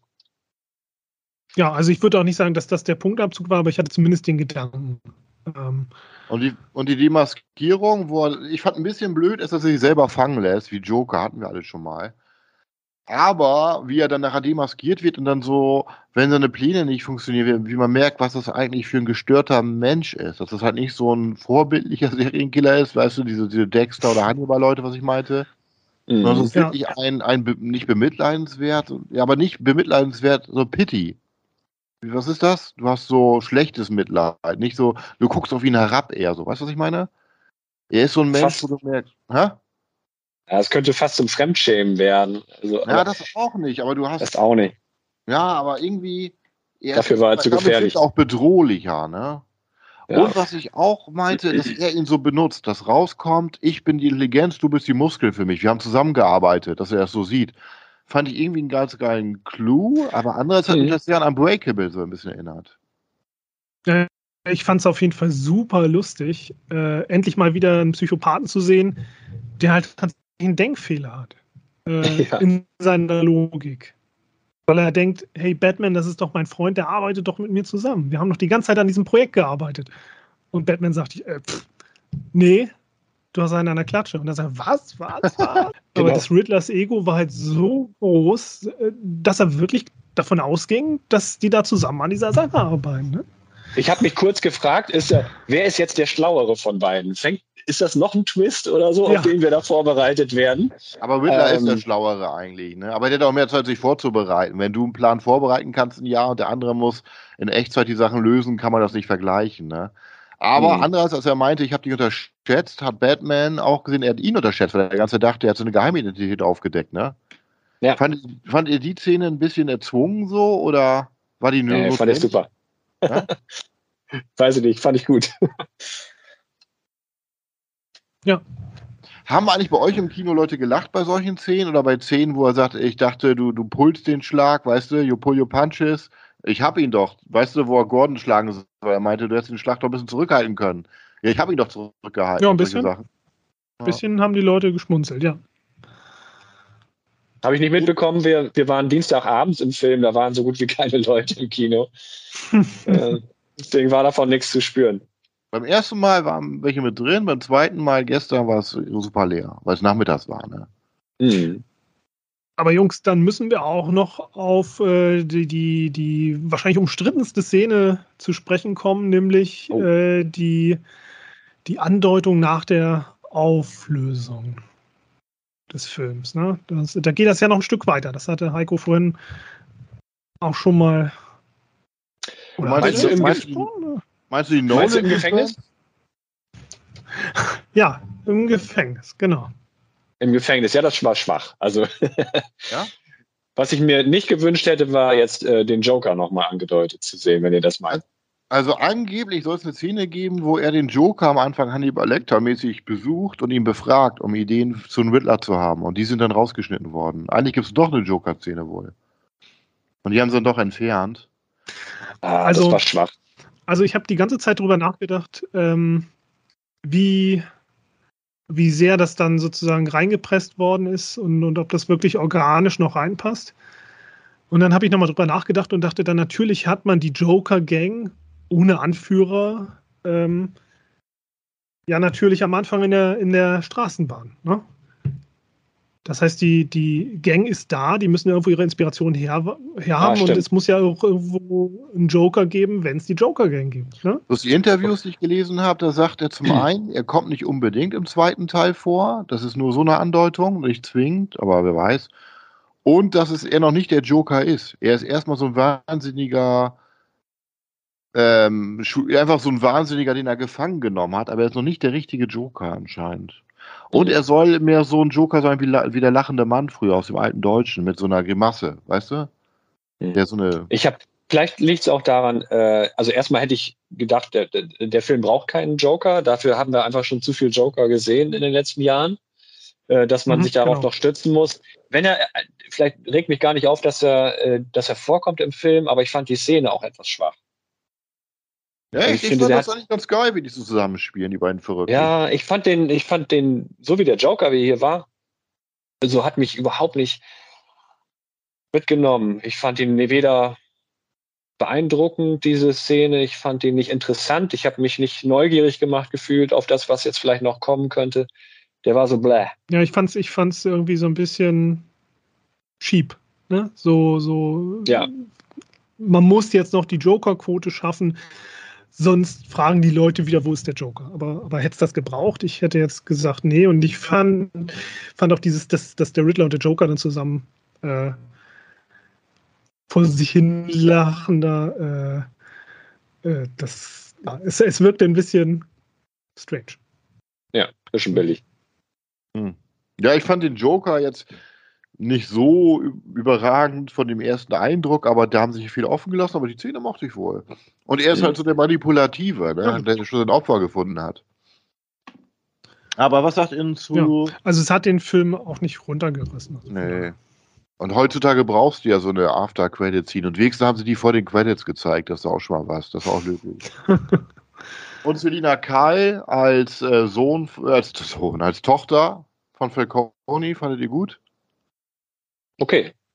Ja, fand ich auch gut. So hatten die beide so eher, ich fand, das waren drei Geschichten. Einmal er mit seinen Eltern, wie er damit umgeht, dann sie, die ja die Mutter, wo die Mutter gestorben ist und sie und der Vater der Mörder ist. Wie gehst du damit um, ne? Auch eine abgefahrene Konstellation. Und mhm. dann der Junge, den er ja, trifft. Ja, und, und der Riddler. Und, und der Riddler, der war dann das einzige Waisenkind, ne? Aber er ja, hält sich für das Waisenkind, das ist, das ist quasi der Auslöser für alle Probleme und alles Übel in der Welt. Aber dabei hat Bruce Wayne auch keine Eltern. Und ja, aber er sagt, er ist reich. Hat, für ihn hm? gilt das nicht. Er ist ja ein reiches Waisenkind, deswegen ist er kein echtes. Ja, ja, so ein bisschen Opfermentalität. Aber ja, klar ist das schlimm gewesen, aber was nützt das da? Na, da muss man irgendwie was zum. Ja, egal. Aber ähm, der kleine Junge, der wird ja wohl hoffentlich nicht Robin, oder? Äh, jetzt muss ich mal nachdenken. Der Junge, der am Anfang mit dem Ninja-Schwert gekämpft hat und den er dann rettet, der sieht, wie sein so. Vater ermordet wird. Hoffentlich nicht, hm. oder? Der wird Robin, meinst du? Nee, ich hoffe nicht. Hm. Okay, das kann man jetzt nicht ausschließen, aber ich bin nicht vorher drauf so. gekommen, bevor du das jetzt gesagt hast.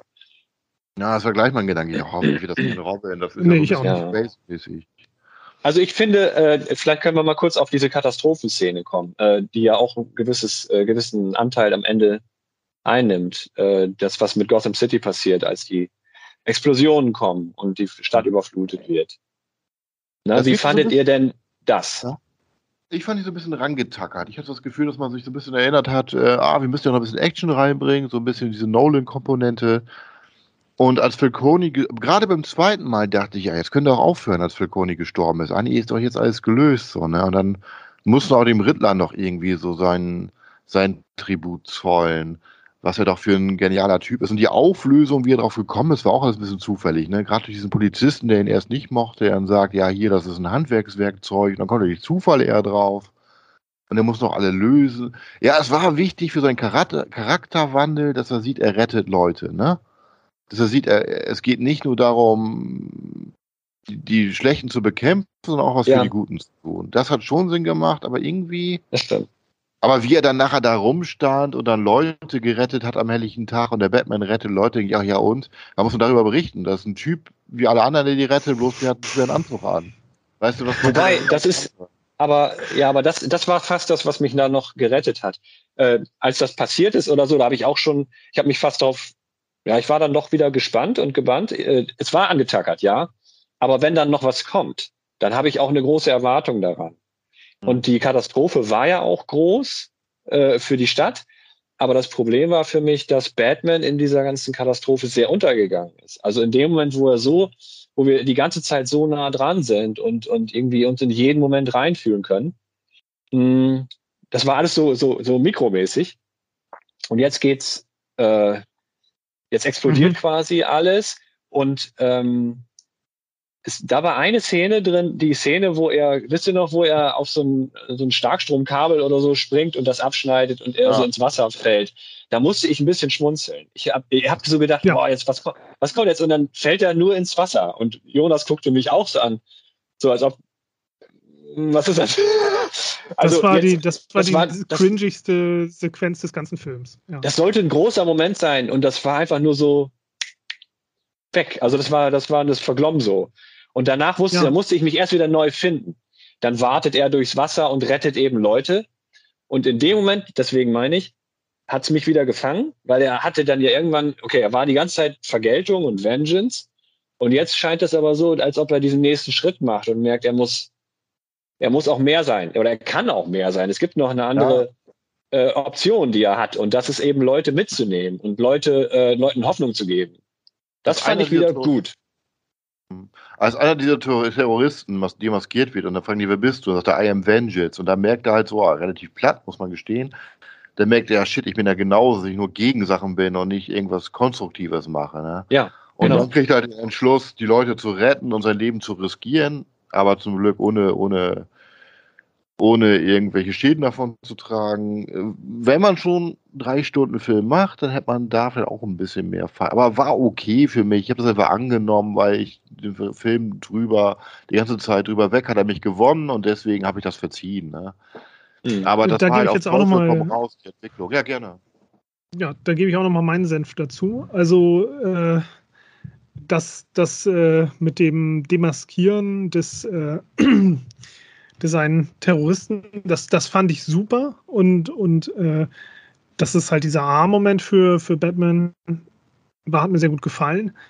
Dass er dann auf dieses Starkstromkabel eingedroschen hat, während er dran hing und sich selber unter Strom gesetzt hat, das war für mich so wenig nachvollziehbar, weil, weil ich meine, gut, er hätte seinen Batarang einfach werfen können.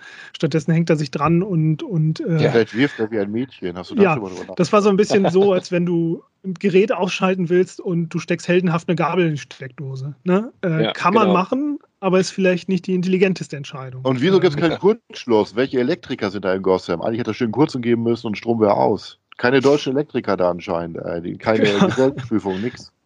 Gibt es keine Sicherung, ja, und, die. Äh, ja. Die Katastrophe an sich ähm, und auch, auch, diese ganzen, diese ganze Batman als Retter und Rettungsaktion, äh, das hat mir sehr gut gefallen, muss ich sagen, weil, äh, weil es halt Batman halt mal eine Sache hinzufügt, die, äh, die gerade bei den Christopher Nolan Sachen halt irgendwie gefehlt hat äh, ein Batman, der sich auch mit den Leuten auseinandersetzt und, und, und, eben auch ein Helfer ist. Und man kennt das ja aus den Comics. Wie oft holt Batman irgendwo ein Kind aus der Kanalisation oder, oder bei Batman Animated, ne, dass, dass er äh, Mitgefühl hat mit den, was weiß ich, diesen, diesen Clay, kleinen Kinder Clayface-Klonen oder so. Äh, dass er halt wirklich auch versucht, sich für die Menschen in Not einzusetzen. Und, und wo andere Leute nicht hinkommen. Und er rettet sich damit ja auch ein bisschen selber, ne? weil er merkt, er geht selber ja, so in Richtung. Genau. Es ist ja nicht ja. nur das, natürlich im Unrecht. Die eine Sache mit Alfred zeigt ihm einmal, dass er doch an Leuten hängt. Und immer wenn er Catwoman was sagt, sagt das eigentlich sich selbst, dass sie ihr Leben nicht wegwerfen soll, indem sie den Falcone tötet, dass sie das und das machen soll. Und da spiegelt er sich ein bisschen und merkt selber ja. so ein bisschen, was in ihm schief läuft. Und dieses, dass er sich für andere einsetzt, rettet ihn auch ein bisschen, weil bis dahin mehr so wie so ein so, so ein Roboter funktioniert oder wie so ein, mhm. weißt du, was ich meine? So ah, dumpf, einfach nur so. Ja, du hast am Anfang gesagt, äh, er ist eigentlich nur, er haut auf die Fresse, ne? Also er ist wirklich Aggression. Ja. Und dies hier gibt ihm eine ganz andere äh, Dimension als Charakter. Ja. Genau. Und das ist, glaube ich, auch das, was zum Beispiel diese, diese Grittiness aus dem Joker-Film, da gibt es halt kein Gegengewicht. Da, da gibt es nur einen Absturz. Und ich finde, wenn dieser Film hier nur gritty gewesen hätte, äh, ge gewesen wäre und nichts geboten hätte, was irgendwie eine Perspektive in die Zukunft bringt, ähm, dann hätte man sich halt gefragt, okay, die machen das halt alle so lange weiter, bis sie tot sind, aber, aber es gibt halt keinen Hoffnungsschimmer. Und äh, in so einem düsteren Gotham und so einem bei so einem düsteren Riddler, äh, da braucht man halt irgendeine Form von Motivation, die nicht nur äh, selbstgefällig ist und nicht nur Wut und nicht nur Ärger ähm, damit man das noch abkauft, finde ich. Ja, und so gesehen war der Riddler auch die beste Wahl in der Art, weil er halt wieder diese negative Seite, eher die andere Richtung von Rache wieder dargestellt hat, ne? Wie man sie auch mhm. verbittert sein kann. Ja, das war alles verschiedene Seiten der Medaille. Obwohl, das ist ja anscheinend No Man's Land, Heiko, ne? Was jetzt einläuten. Ja, genau. Das habe ich ja auch das Hätte ich auch noch sagen ja. wollen. Ja, das, das wäre ganz cool, äh, so eine, ja, das ist, war, war ja in den 90ern, äh, in den Batman, ähm, Stories so eine, eine Phase, wo, wo Gotham City ähm, ja völlig abgeschnitten ist von der Welt. War das ein Erdbeben? Und das so ein bisschen. Genau. Ein Erdbeben, genau, war es. Äh, und, und dann so wie, wie, naja, so Escape from New York mäßig, das Ganze nur noch für sich wie eine Insel funktioniert, äh, die nur noch dunkel und ähm, ja, wie sagt man, fernab von der Welt ist, vom, also so ein bisschen in die Steinzeit zurückfasst. Und die, die neuen hier, ja. sag eben, diese, diese neue Batman-Serie mit Code of Old. Wie heißt nochmal der, der Autor und der Zeichner? Capullo und? Scott mhm. Snyder. Und die haben doch nachher auch so eine Year One-mäßige Geschichte gemacht mit dem Whitler.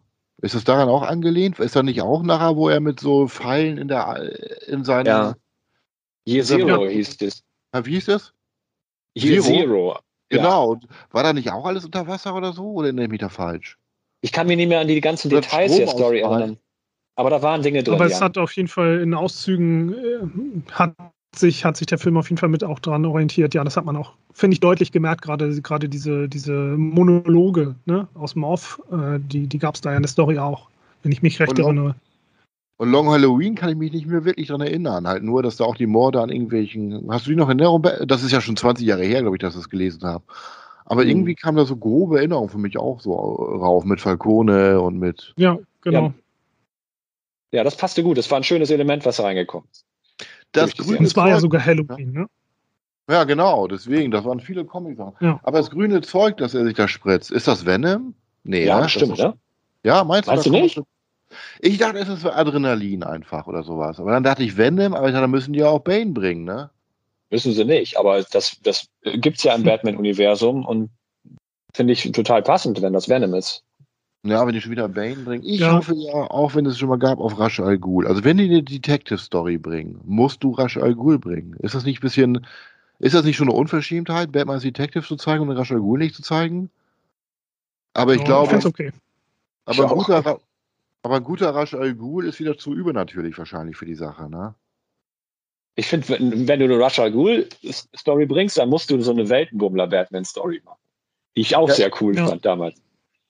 Ja, ich fände es so geil, wenn die mal eine ordentliche Talia bringen. Die wird auch wohl in die Welt passen, oder? Eine Talia, die er kennenlernt vielleicht. Ah. Also dieser also bei der, ist, bei der Gnome. Mhm. Nein, Heiko, mach du. Dieser Film ist so kompetent gemacht, dass ich denke, wenn du mit Bedacht einen guten Film vorbereitest und da lass es Russell Ghul sein oder, oder auch eine andere Storyline. Du kriegst mich immer, wenn der so durchgängig äh, ähm, funktioniert wie dieser hier. Dann ja. gehe ich auch gern mal ja. auf eine andere Reise. Aber, äh, also ich hatte einen, einen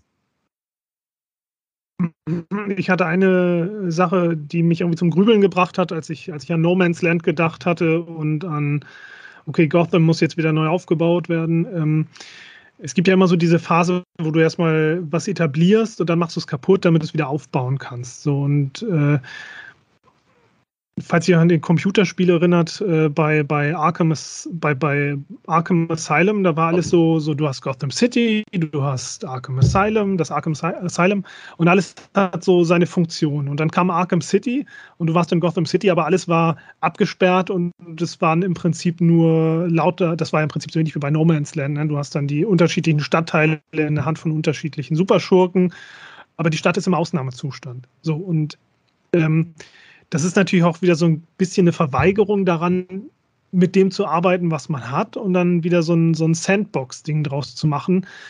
Und sich vorzustellen, dass man jetzt schon wieder Gotham City, obwohl es gerade so schön etabliert war, schon wieder weggenommen bekommt und stattdessen wieder kaputte Hochhäuser kriegt.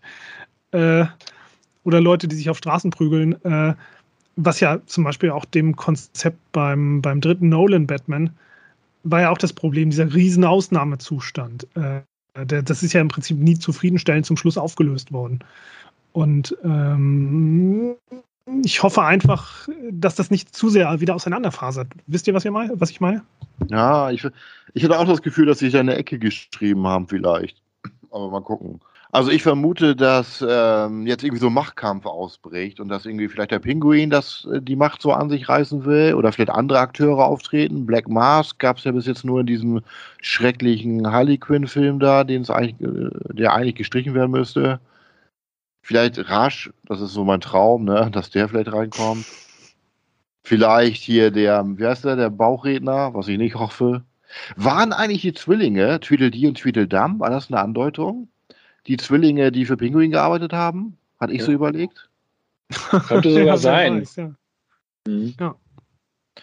Aber sowas, ich will nicht noch mehr Gangster, aber übernatürliche Sachen wie Clayface passen da nicht rein. Mal gucken, und noch ein Joker, ich weiß auch, ich denke, es kommt jetzt so ein Machtkampf. Und da könnte der Joker natürlich das auch für sich nutzen, ne? Dieses Chaos.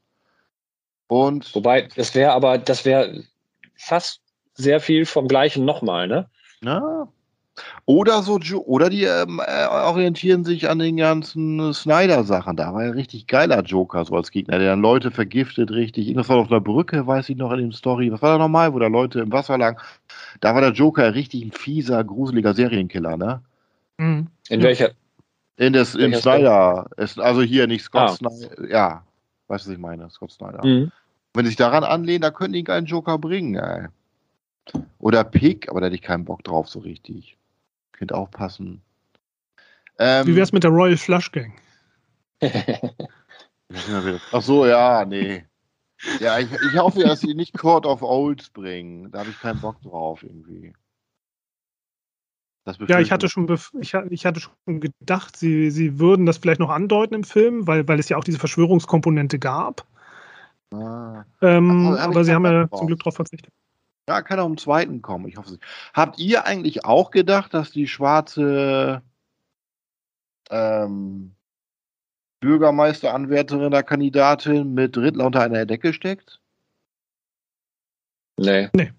Ah, aber hat sie anscheinend nicht. Aber ich habe die ganze Zeit gedacht, über war ein Poster von ihr und dann am Anfang und dann auf einmal, wo es so heißt, ich gehe jetzt raus, weißt du, wo nachher alles unter Wasser stand und die Leute meinen, Sicherheit bringen geht sie raus und kriegt einen Schuss und sieht die oben und kriegt keinen tödlichen Schuss. Da dachte ich, ah, das ist ja so ein bisschen schon so Märtyrer wie geplant. Weißt du, was ich meine? Ja, aber gut, dass es nicht. Du hast ja auch schon.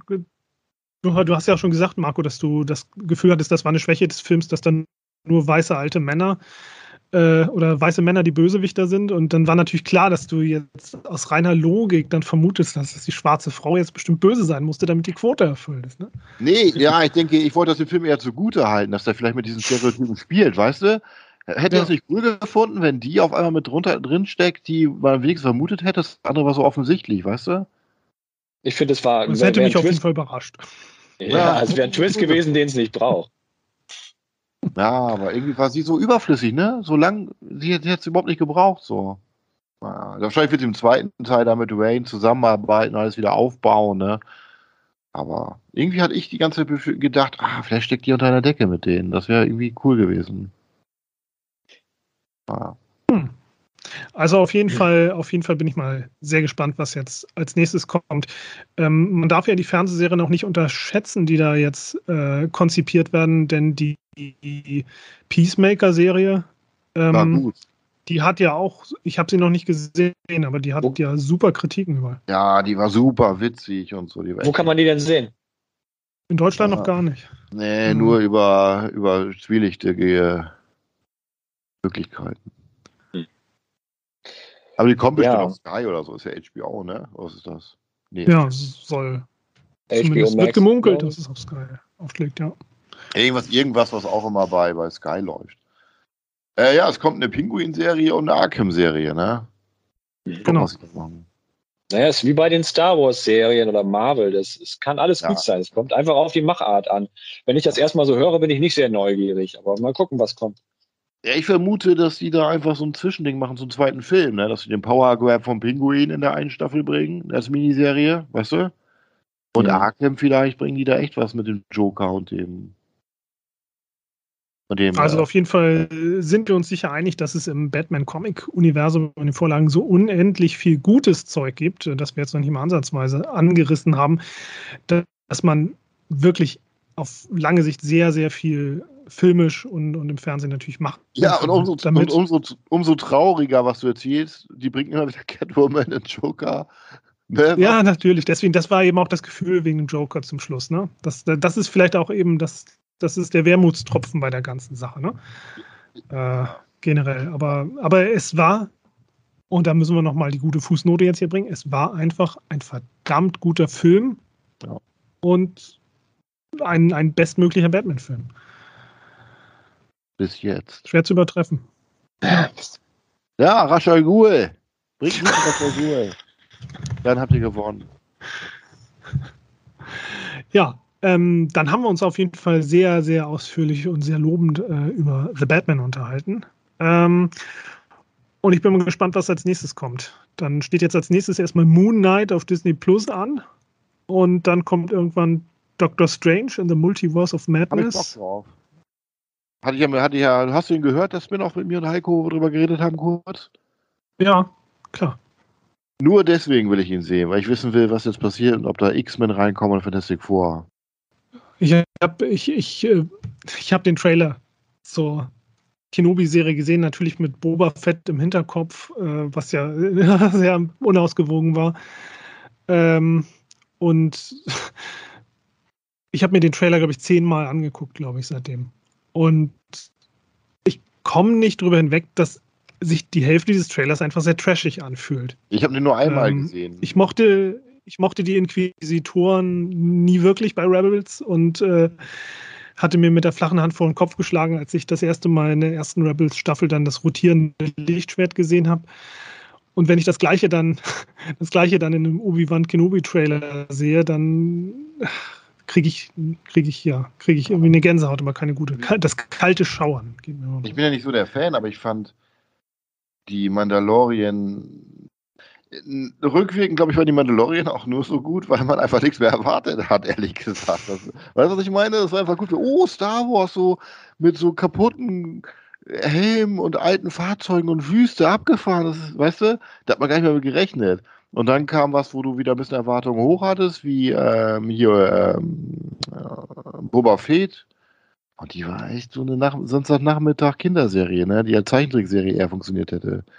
Ja, das war für mich auch nicht so Rodriguez eher die, die Spy Kids Schublade aufgezogen, als die, als die äh, Desperado. Die Spy Kids Schublade. Naja, also, die habe ich hatte gar nicht gesehen. Aber ich glaube, ja, das, muss die, das muss die Mandalorian-Serie nicht runterziehen. Ich denke, die hat wirklich ihren Stellenwert und, äh, und auch verdient irgendwie. Das waren tolle Episoden. Ja, ähm, die, die zwei Folgen in der Boba Fett-Serie, die dann eher Mandalorian waren, die hatten, die fühlten sich auch völlig anders an. Also andere Produktionsqualität, anderes andere Tempo, Regisseur. andere Stimmung. Ja, also das ja, war schon eine andere Hausnummer. Also ich habe echt ein bisschen Interesse verloren. Ich gucke noch den, den Doctor Strange, aber ich glaube, sonst interessiert mich da nichts mehr großartig. Sag noch mal kurz, Der welches, Tor. Äh, wir müssen nicht immer äh, ranken oder sowas, aber was sind eure Top 3 Batman-Filme? Wer fängt an? Sebastian, der hat schon angefangen. Ähm, okay, dürfen wir die äh, Zeichentrickfilme? Nein. Nein, doch, ich finde ja. Okay. Ich bin, nein, nein, doch ruhig. Ich bin dafür, dass wir die mit reinnehmen. Ich weiß die gar nicht mehr, die Zeichentrickfilme, ehrlich gesagt. Mm, gut, dann würde ich persönlich sagen, äh, Batman Returns, ähm, The Batman und persönlicher, persönlicher Klassiker, äh, Mask of the Phantasm. Warner, Warner Archive hat eine Blu-ray davon, habe ich hier stehen. Oh, cool. Mhm. Super. Ich glaube, Code frei, muss ich auch mal holen. Marco, wie sieht es bei dir aus? Also für mich ist auch Batman Returns der erste. Ich glaube, dann The Batman. The Batman. Und jetzt wird es schwierig. Ich habe Year One in richtig guter Erinnerung, den Zeichentrickfilm. Aber oh, also ich habe die modernen nicht alle gesehen, muss ich sagen. Äh, Weil es einfach so viele gab. Und ja, deswegen sage ich, die verschwimmen bei mir alle. Ich glaube, den würde ich auch nicht nehmen, der ist so lobend. Ich schwanke zwischen Dark Knight und dem ersten Batman von Burton. Mhm. Für mich. Vielleicht würde ich den ersten Batman von Burton sogar besser finden als den Nolan. Ich glaube, ich würde sagen Batman Returns, The Batman und Batman von ähm, Burton. Und ja. bei dir, Heiko? Ich habe, also ich hätte fast das gleiche Ranking, aber ich muss, ich, ich glaube, The Batman jetzt, der hat mich so beeindruckt, dass er vielleicht schon den ersten Platz eingenommen hat. Mal gucken, wie ich darüber in einem Jahr denke. Aber ich würde ihn jetzt tatsächlich mal an die Spitze setzen, dann Batman Returns und dann noch The Dark Knight, wobei auch mhm. da wieder der erste Batman-Film auch mit konkurriert, wie bei dir, Marco. Ja, im Moment wäre es so The Batman, Batman Returns und Dark Knight. Ich guck mal gerade, was ich Batman Returns gegeben habe. Ah, auch eine 9. Ja, okay. Nicht, dass ich lüge und ich sage hier eine Wertung und dann will ich kein, weil der eine. Das stimmt. Ich hab's richtig. Hm. Ja, vielleicht muss ich dem Dark Knight auch nochmal wieder eine Chance geben. Ich fand ihn auch gut, aber ich fand echt, der hat nur vom Joker gelebt. Er nur ist zu viel, aber ohne den Heath Ledger Joker wäre der nicht so gut. Das ist nicht der Film, es ist der Heath Ledger Joker eigentlich, der geil ist. Deswegen. Und bei dem ersten. Ja, der erste. Beim, ja. Mhm. Und gerade bei, dem er, bei, bei, dem ersten und gerade bei dem dritten hat Nolan ja auch bewiesen, dass das vielleicht eher ein Glückstreffer war. Und dadurch wertet er sich für mich auch wieder ein bisschen runter, der zweite. Weil der dritte ja echt ja. richtig gut war. Also Tim Burtons ersten Batman finde ich großartig. Ähm, aber es gibt da irgendwie, ja, irgendwie, irgendwie reibt er sich bei mir mal ein bisschen. Das liegt zum einen an dem, an den, an, an dieser furchtbaren äh, an, an dem furchtbaren Prince-Soundtrack, den ich einfach, der hat für mich überhaupt keinen Hörwert irgendwie. Ja, ich mag Prince äh, gerne. Da komme ich nicht rein. Hm. Ja, und, und ich mag das zwar auch mit, mit Jack Nicholson ist großartig und so, aber es entwickelt nicht so die Tiefe, sowohl im Gangster-Teil nicht die Tiefe, auch im psychologischen Teil nicht die Tiefe, dass, äh, das, soll er ja das ist so richtig Catch. Das soll ja. Aber das so kann Batman Returns schafft es aber irgendwie. Ja, aber der ist schön märchenhaft, ne? Ja, aber genau. du musst ja auch gucken, was gab es vorher, ne? Und der hat so das geschafft. Klar, klar, aber wieder im genau. Kontext. Das, das, das, das halte ich dem Film auch zu gut und das kann ich absolut unterschreiben, aber, aber es ist halt so, wenn ich, wenn ich jetzt die Filme auf Disc vor mir hätte, dann würde ich wahrscheinlich eher Mask of the Phantasm reinwerfen, weil es für mich halt eben auch ganz andere Assoziationen hat, weil es halt eben das Batman Animated Universum hat so viele ernstzunehmende Erfolge errungen. Und klar, selbst Batman Animated hätte es ohne den ersten Burton Batman natürlich nicht gegeben, aber das macht den nicht automatisch besser, sondern nur wichtig sozusagen. Die Box habe ich auch noch Gefühlt. Die müsste ich echt mal wieder gucken, ey. Die Batman Animated. Mal gucken, wie die heutzutage gealtert sind. Ey. Aber bestimmt immer noch. Oh, ich glaube, zum Ende gute Sachen dabei. Ja. Und die haben auch ein paar gute ja. Russell Ghul Sachen. Die haben die nicht auch hier diese eine Story mit von äh, Neil Adams, die wir so geil fanden mit Robin und so. Wie hieß sie noch? Die haben sie sogar adaptiert. Weißt du das noch, Heiko, wo Batman da so in der Wüste ist, nur mit Cape und Oberkörper frei, mit Säbeln gegen Russell Das ist die, so? ja genau, das ist die Russell Ghul Story, ja. Mhm. Ja, und die haben sie sogar adaptiert. Ja, super. Mhm. Ja. Ja, so Kindheitserinnerung. auch. Ja, dann haben wir auf jeden Fall ein schönes Batman-Feature hier äh, äh, zusammengestellt und, und äh, wie, wie, gesagt, es ist schwer, jetzt noch was anderes zu gucken, was, was sich mehr auf Humor verlässt und One-Liner und äh, das ist, glaube ich, so ein Film, der so gut ist, dass er einen für andere Sachen manchmal so ein bisschen verdirbt vielleicht, ne?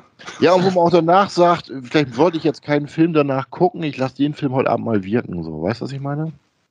Ja. ja. Die 4K gibt es schon zum Vorbestellen. Steht 31. Dezember, aber das ist wahrscheinlich so ein Platzhalter. Platzhalter. Ja, bestimmt. Ja. In Italien ja mittlerweile 4K, 4K Steelbook 30 Euro mit Versand auch drauf. Ey, der Finger hat schon gejuckt heute. Ja. den, ich glaube, den brauchst du nicht zurückhalten. Der Bestellfinger darf zucken. Ja, ich denke, vielleicht kriegst du irgendwo günstiger oder so, ne? 30 Und vielleicht noch das Schönste, was ich über den Film sagen kann. Und das, das habe ich über keinen Batman seit Batman Returns gesagt, als ich Batman Returns im Kino gesehen habe. Achtung, dieser Film hat mir Lust gemacht, wieder Batman-Comics zu lesen. Oh, Was ja. sagt man dazu? Ich meine, man hat wieder Interesse, sich damit auseinanderzusetzen. Bei Star Wars, wenn ich Boba Fett gucke, dann habe ich keinen Bock, einen Star Wars-Comic zu lesen oder, oder nochmal in die alten Sachen reinzugucken, sondern denke ich einfach, oh Gott, jetzt, jetzt erstmal Abstand. Äh, aber das ist, das ist schon eine Hausnummer. Also ging mir auch so, aber dann habe ich mich daran erinnert, ich habe die letzten Jahre Batman Comics gelesen und das hat mir die Lust genommen, Batman Comics zu lesen. Ich habe gerade alle wieder abbestellt, die ganzen Trades und so, weil die letzte Zeit so langweilige Stories waren mit dieser Arkham, dieser Tochter, die dann irgendwie, da waren ja. so langweilige Geschichten. ich dieses, muss ja nicht immer neue Sachen lesen, ich lese ja, halt deswegen, die ganzen Klassiker. Ja, da habe ich auch Bock drauf, die ganzen alten Neil Adams Sachen. Heiko, sag mal, empfehl mal was. Oh, die sind super. Wo kann man die sich im Sammelband oder sowas mal? Mach mal Empfehlung für mich und Sebastian oder Sebastian und mich. Wenn ich höflich wäre, würde ich ja nicht den Esel zuerst es gibt, äh, es gibt ein, ein, Hardcover, das relativ äh, frisch rausgekommen war in den USA. Ich glaube, das heißt Birth of the Demon. Birth of the Demon?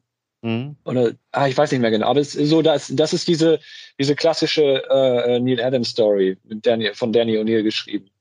Und wenn man ähm, Bock hat, ja, auf die ganzen Danny O'Neill Sachen, auch von die Aparo gezeichnet, ich hätte echt Bock, die ganzen alten Sachen mal wieder zu lesen. Ja, Aber die von Norm, Norm Brayvogel gezeichneten und so, da gibt es schon, äh, ähm, da gibt es mittlerweile ganz gute Sammelbände. Ja, also ich bin ja auch ein großer Fan, bin ja auch ein großer Fan von den Elseworld-Sachen aus den 90ern. Äh, also Haunted Gotham und so, also die Sachen, die von Kelly Jones gezeichnet sind und so ja, also die, die haben mich so zum Zeichnen und vor allem zum Tuschen von diesen unendlich faltigen äh, Capes motiviert. Das, das, das folgt mich, verfolgt mich bis heute noch. Ähm, er hat ja auch bei, bei Sandman mitgezeichnet und anderen Vertigo-Sachen. Ähm, ja, also gerade die, die Vertigo-Ära und äh, so weiter, die hat mich auch sehr inspiriert. Aber ja, deine Empfehlung werde ich auf jeden Fall folgen, Heiko. Und ja. ich kann nochmal, also aus den modernen Sachen, äh, die du hast vorhin die Scott Snyder Serie erwähnt. Du magst, ich weiß nicht, ob du die Court of Old Serie nicht so magst, also diesen Anfang. Ich mochte es super gerne. Ich finde es ja, top. Ich das ist eins der besten. Kein Bock drauf. Mhm. Achso, also ja. mir hat es gefallen. Earth ja. One, das wäre geil für einen Film. Die ganzen Earth One Sachen, das passt ja auch mit so rein, ne? Die Hardcover? Mhm. Ja. Obwohl das passt ja schon fast in diese, ja, ja, so zwisch, zwischen Nolan und diesem Film. Ja. Ja, ja lassen, wir uns, lassen wir uns überraschen, was als nächstes kommt. Gut. Ja, dann, dann sind wir mal durch für heute, würde ich sagen, oder? Dann, ich, flatter, ich flatter dann mal ab. Ja, dann hängen wir, hängen wir uns mal Kopf über an die Decke und äh, ja, stehen morgen Nacht wieder auf. okay. Ja, wünsche euch einen schönen Abend noch. Ja, danke gleichfalls und äh, ja, ähm, okay. Hm, jetzt muss wieder jemand abmoderieren. Marco, moderiere doch mal ab. Kannst du das? Mach einfach sofort, nicht ja. lange drüber nachdenken. Freunde der Nacht und Flatterriege, Flatterleute und flatterhaftes Gesindel. Auch für euch war das mal wieder ein, ein vorzüglicher Film ähm, mit Batman und dem Riddler und ein paar Gastauftritten, die wir im Spoilerbereich äh, schon auch ein bisschen so erzählt haben. Und wir wünschen euch eine gute Nacht. Habt keine Albträume wie Heikos Sohn. Ihr seid ja keine zwölf mehr. Gute Nacht. gute Nacht. ja, bis bald. Sehr schön. Tschüss. Tschüss. Ciao.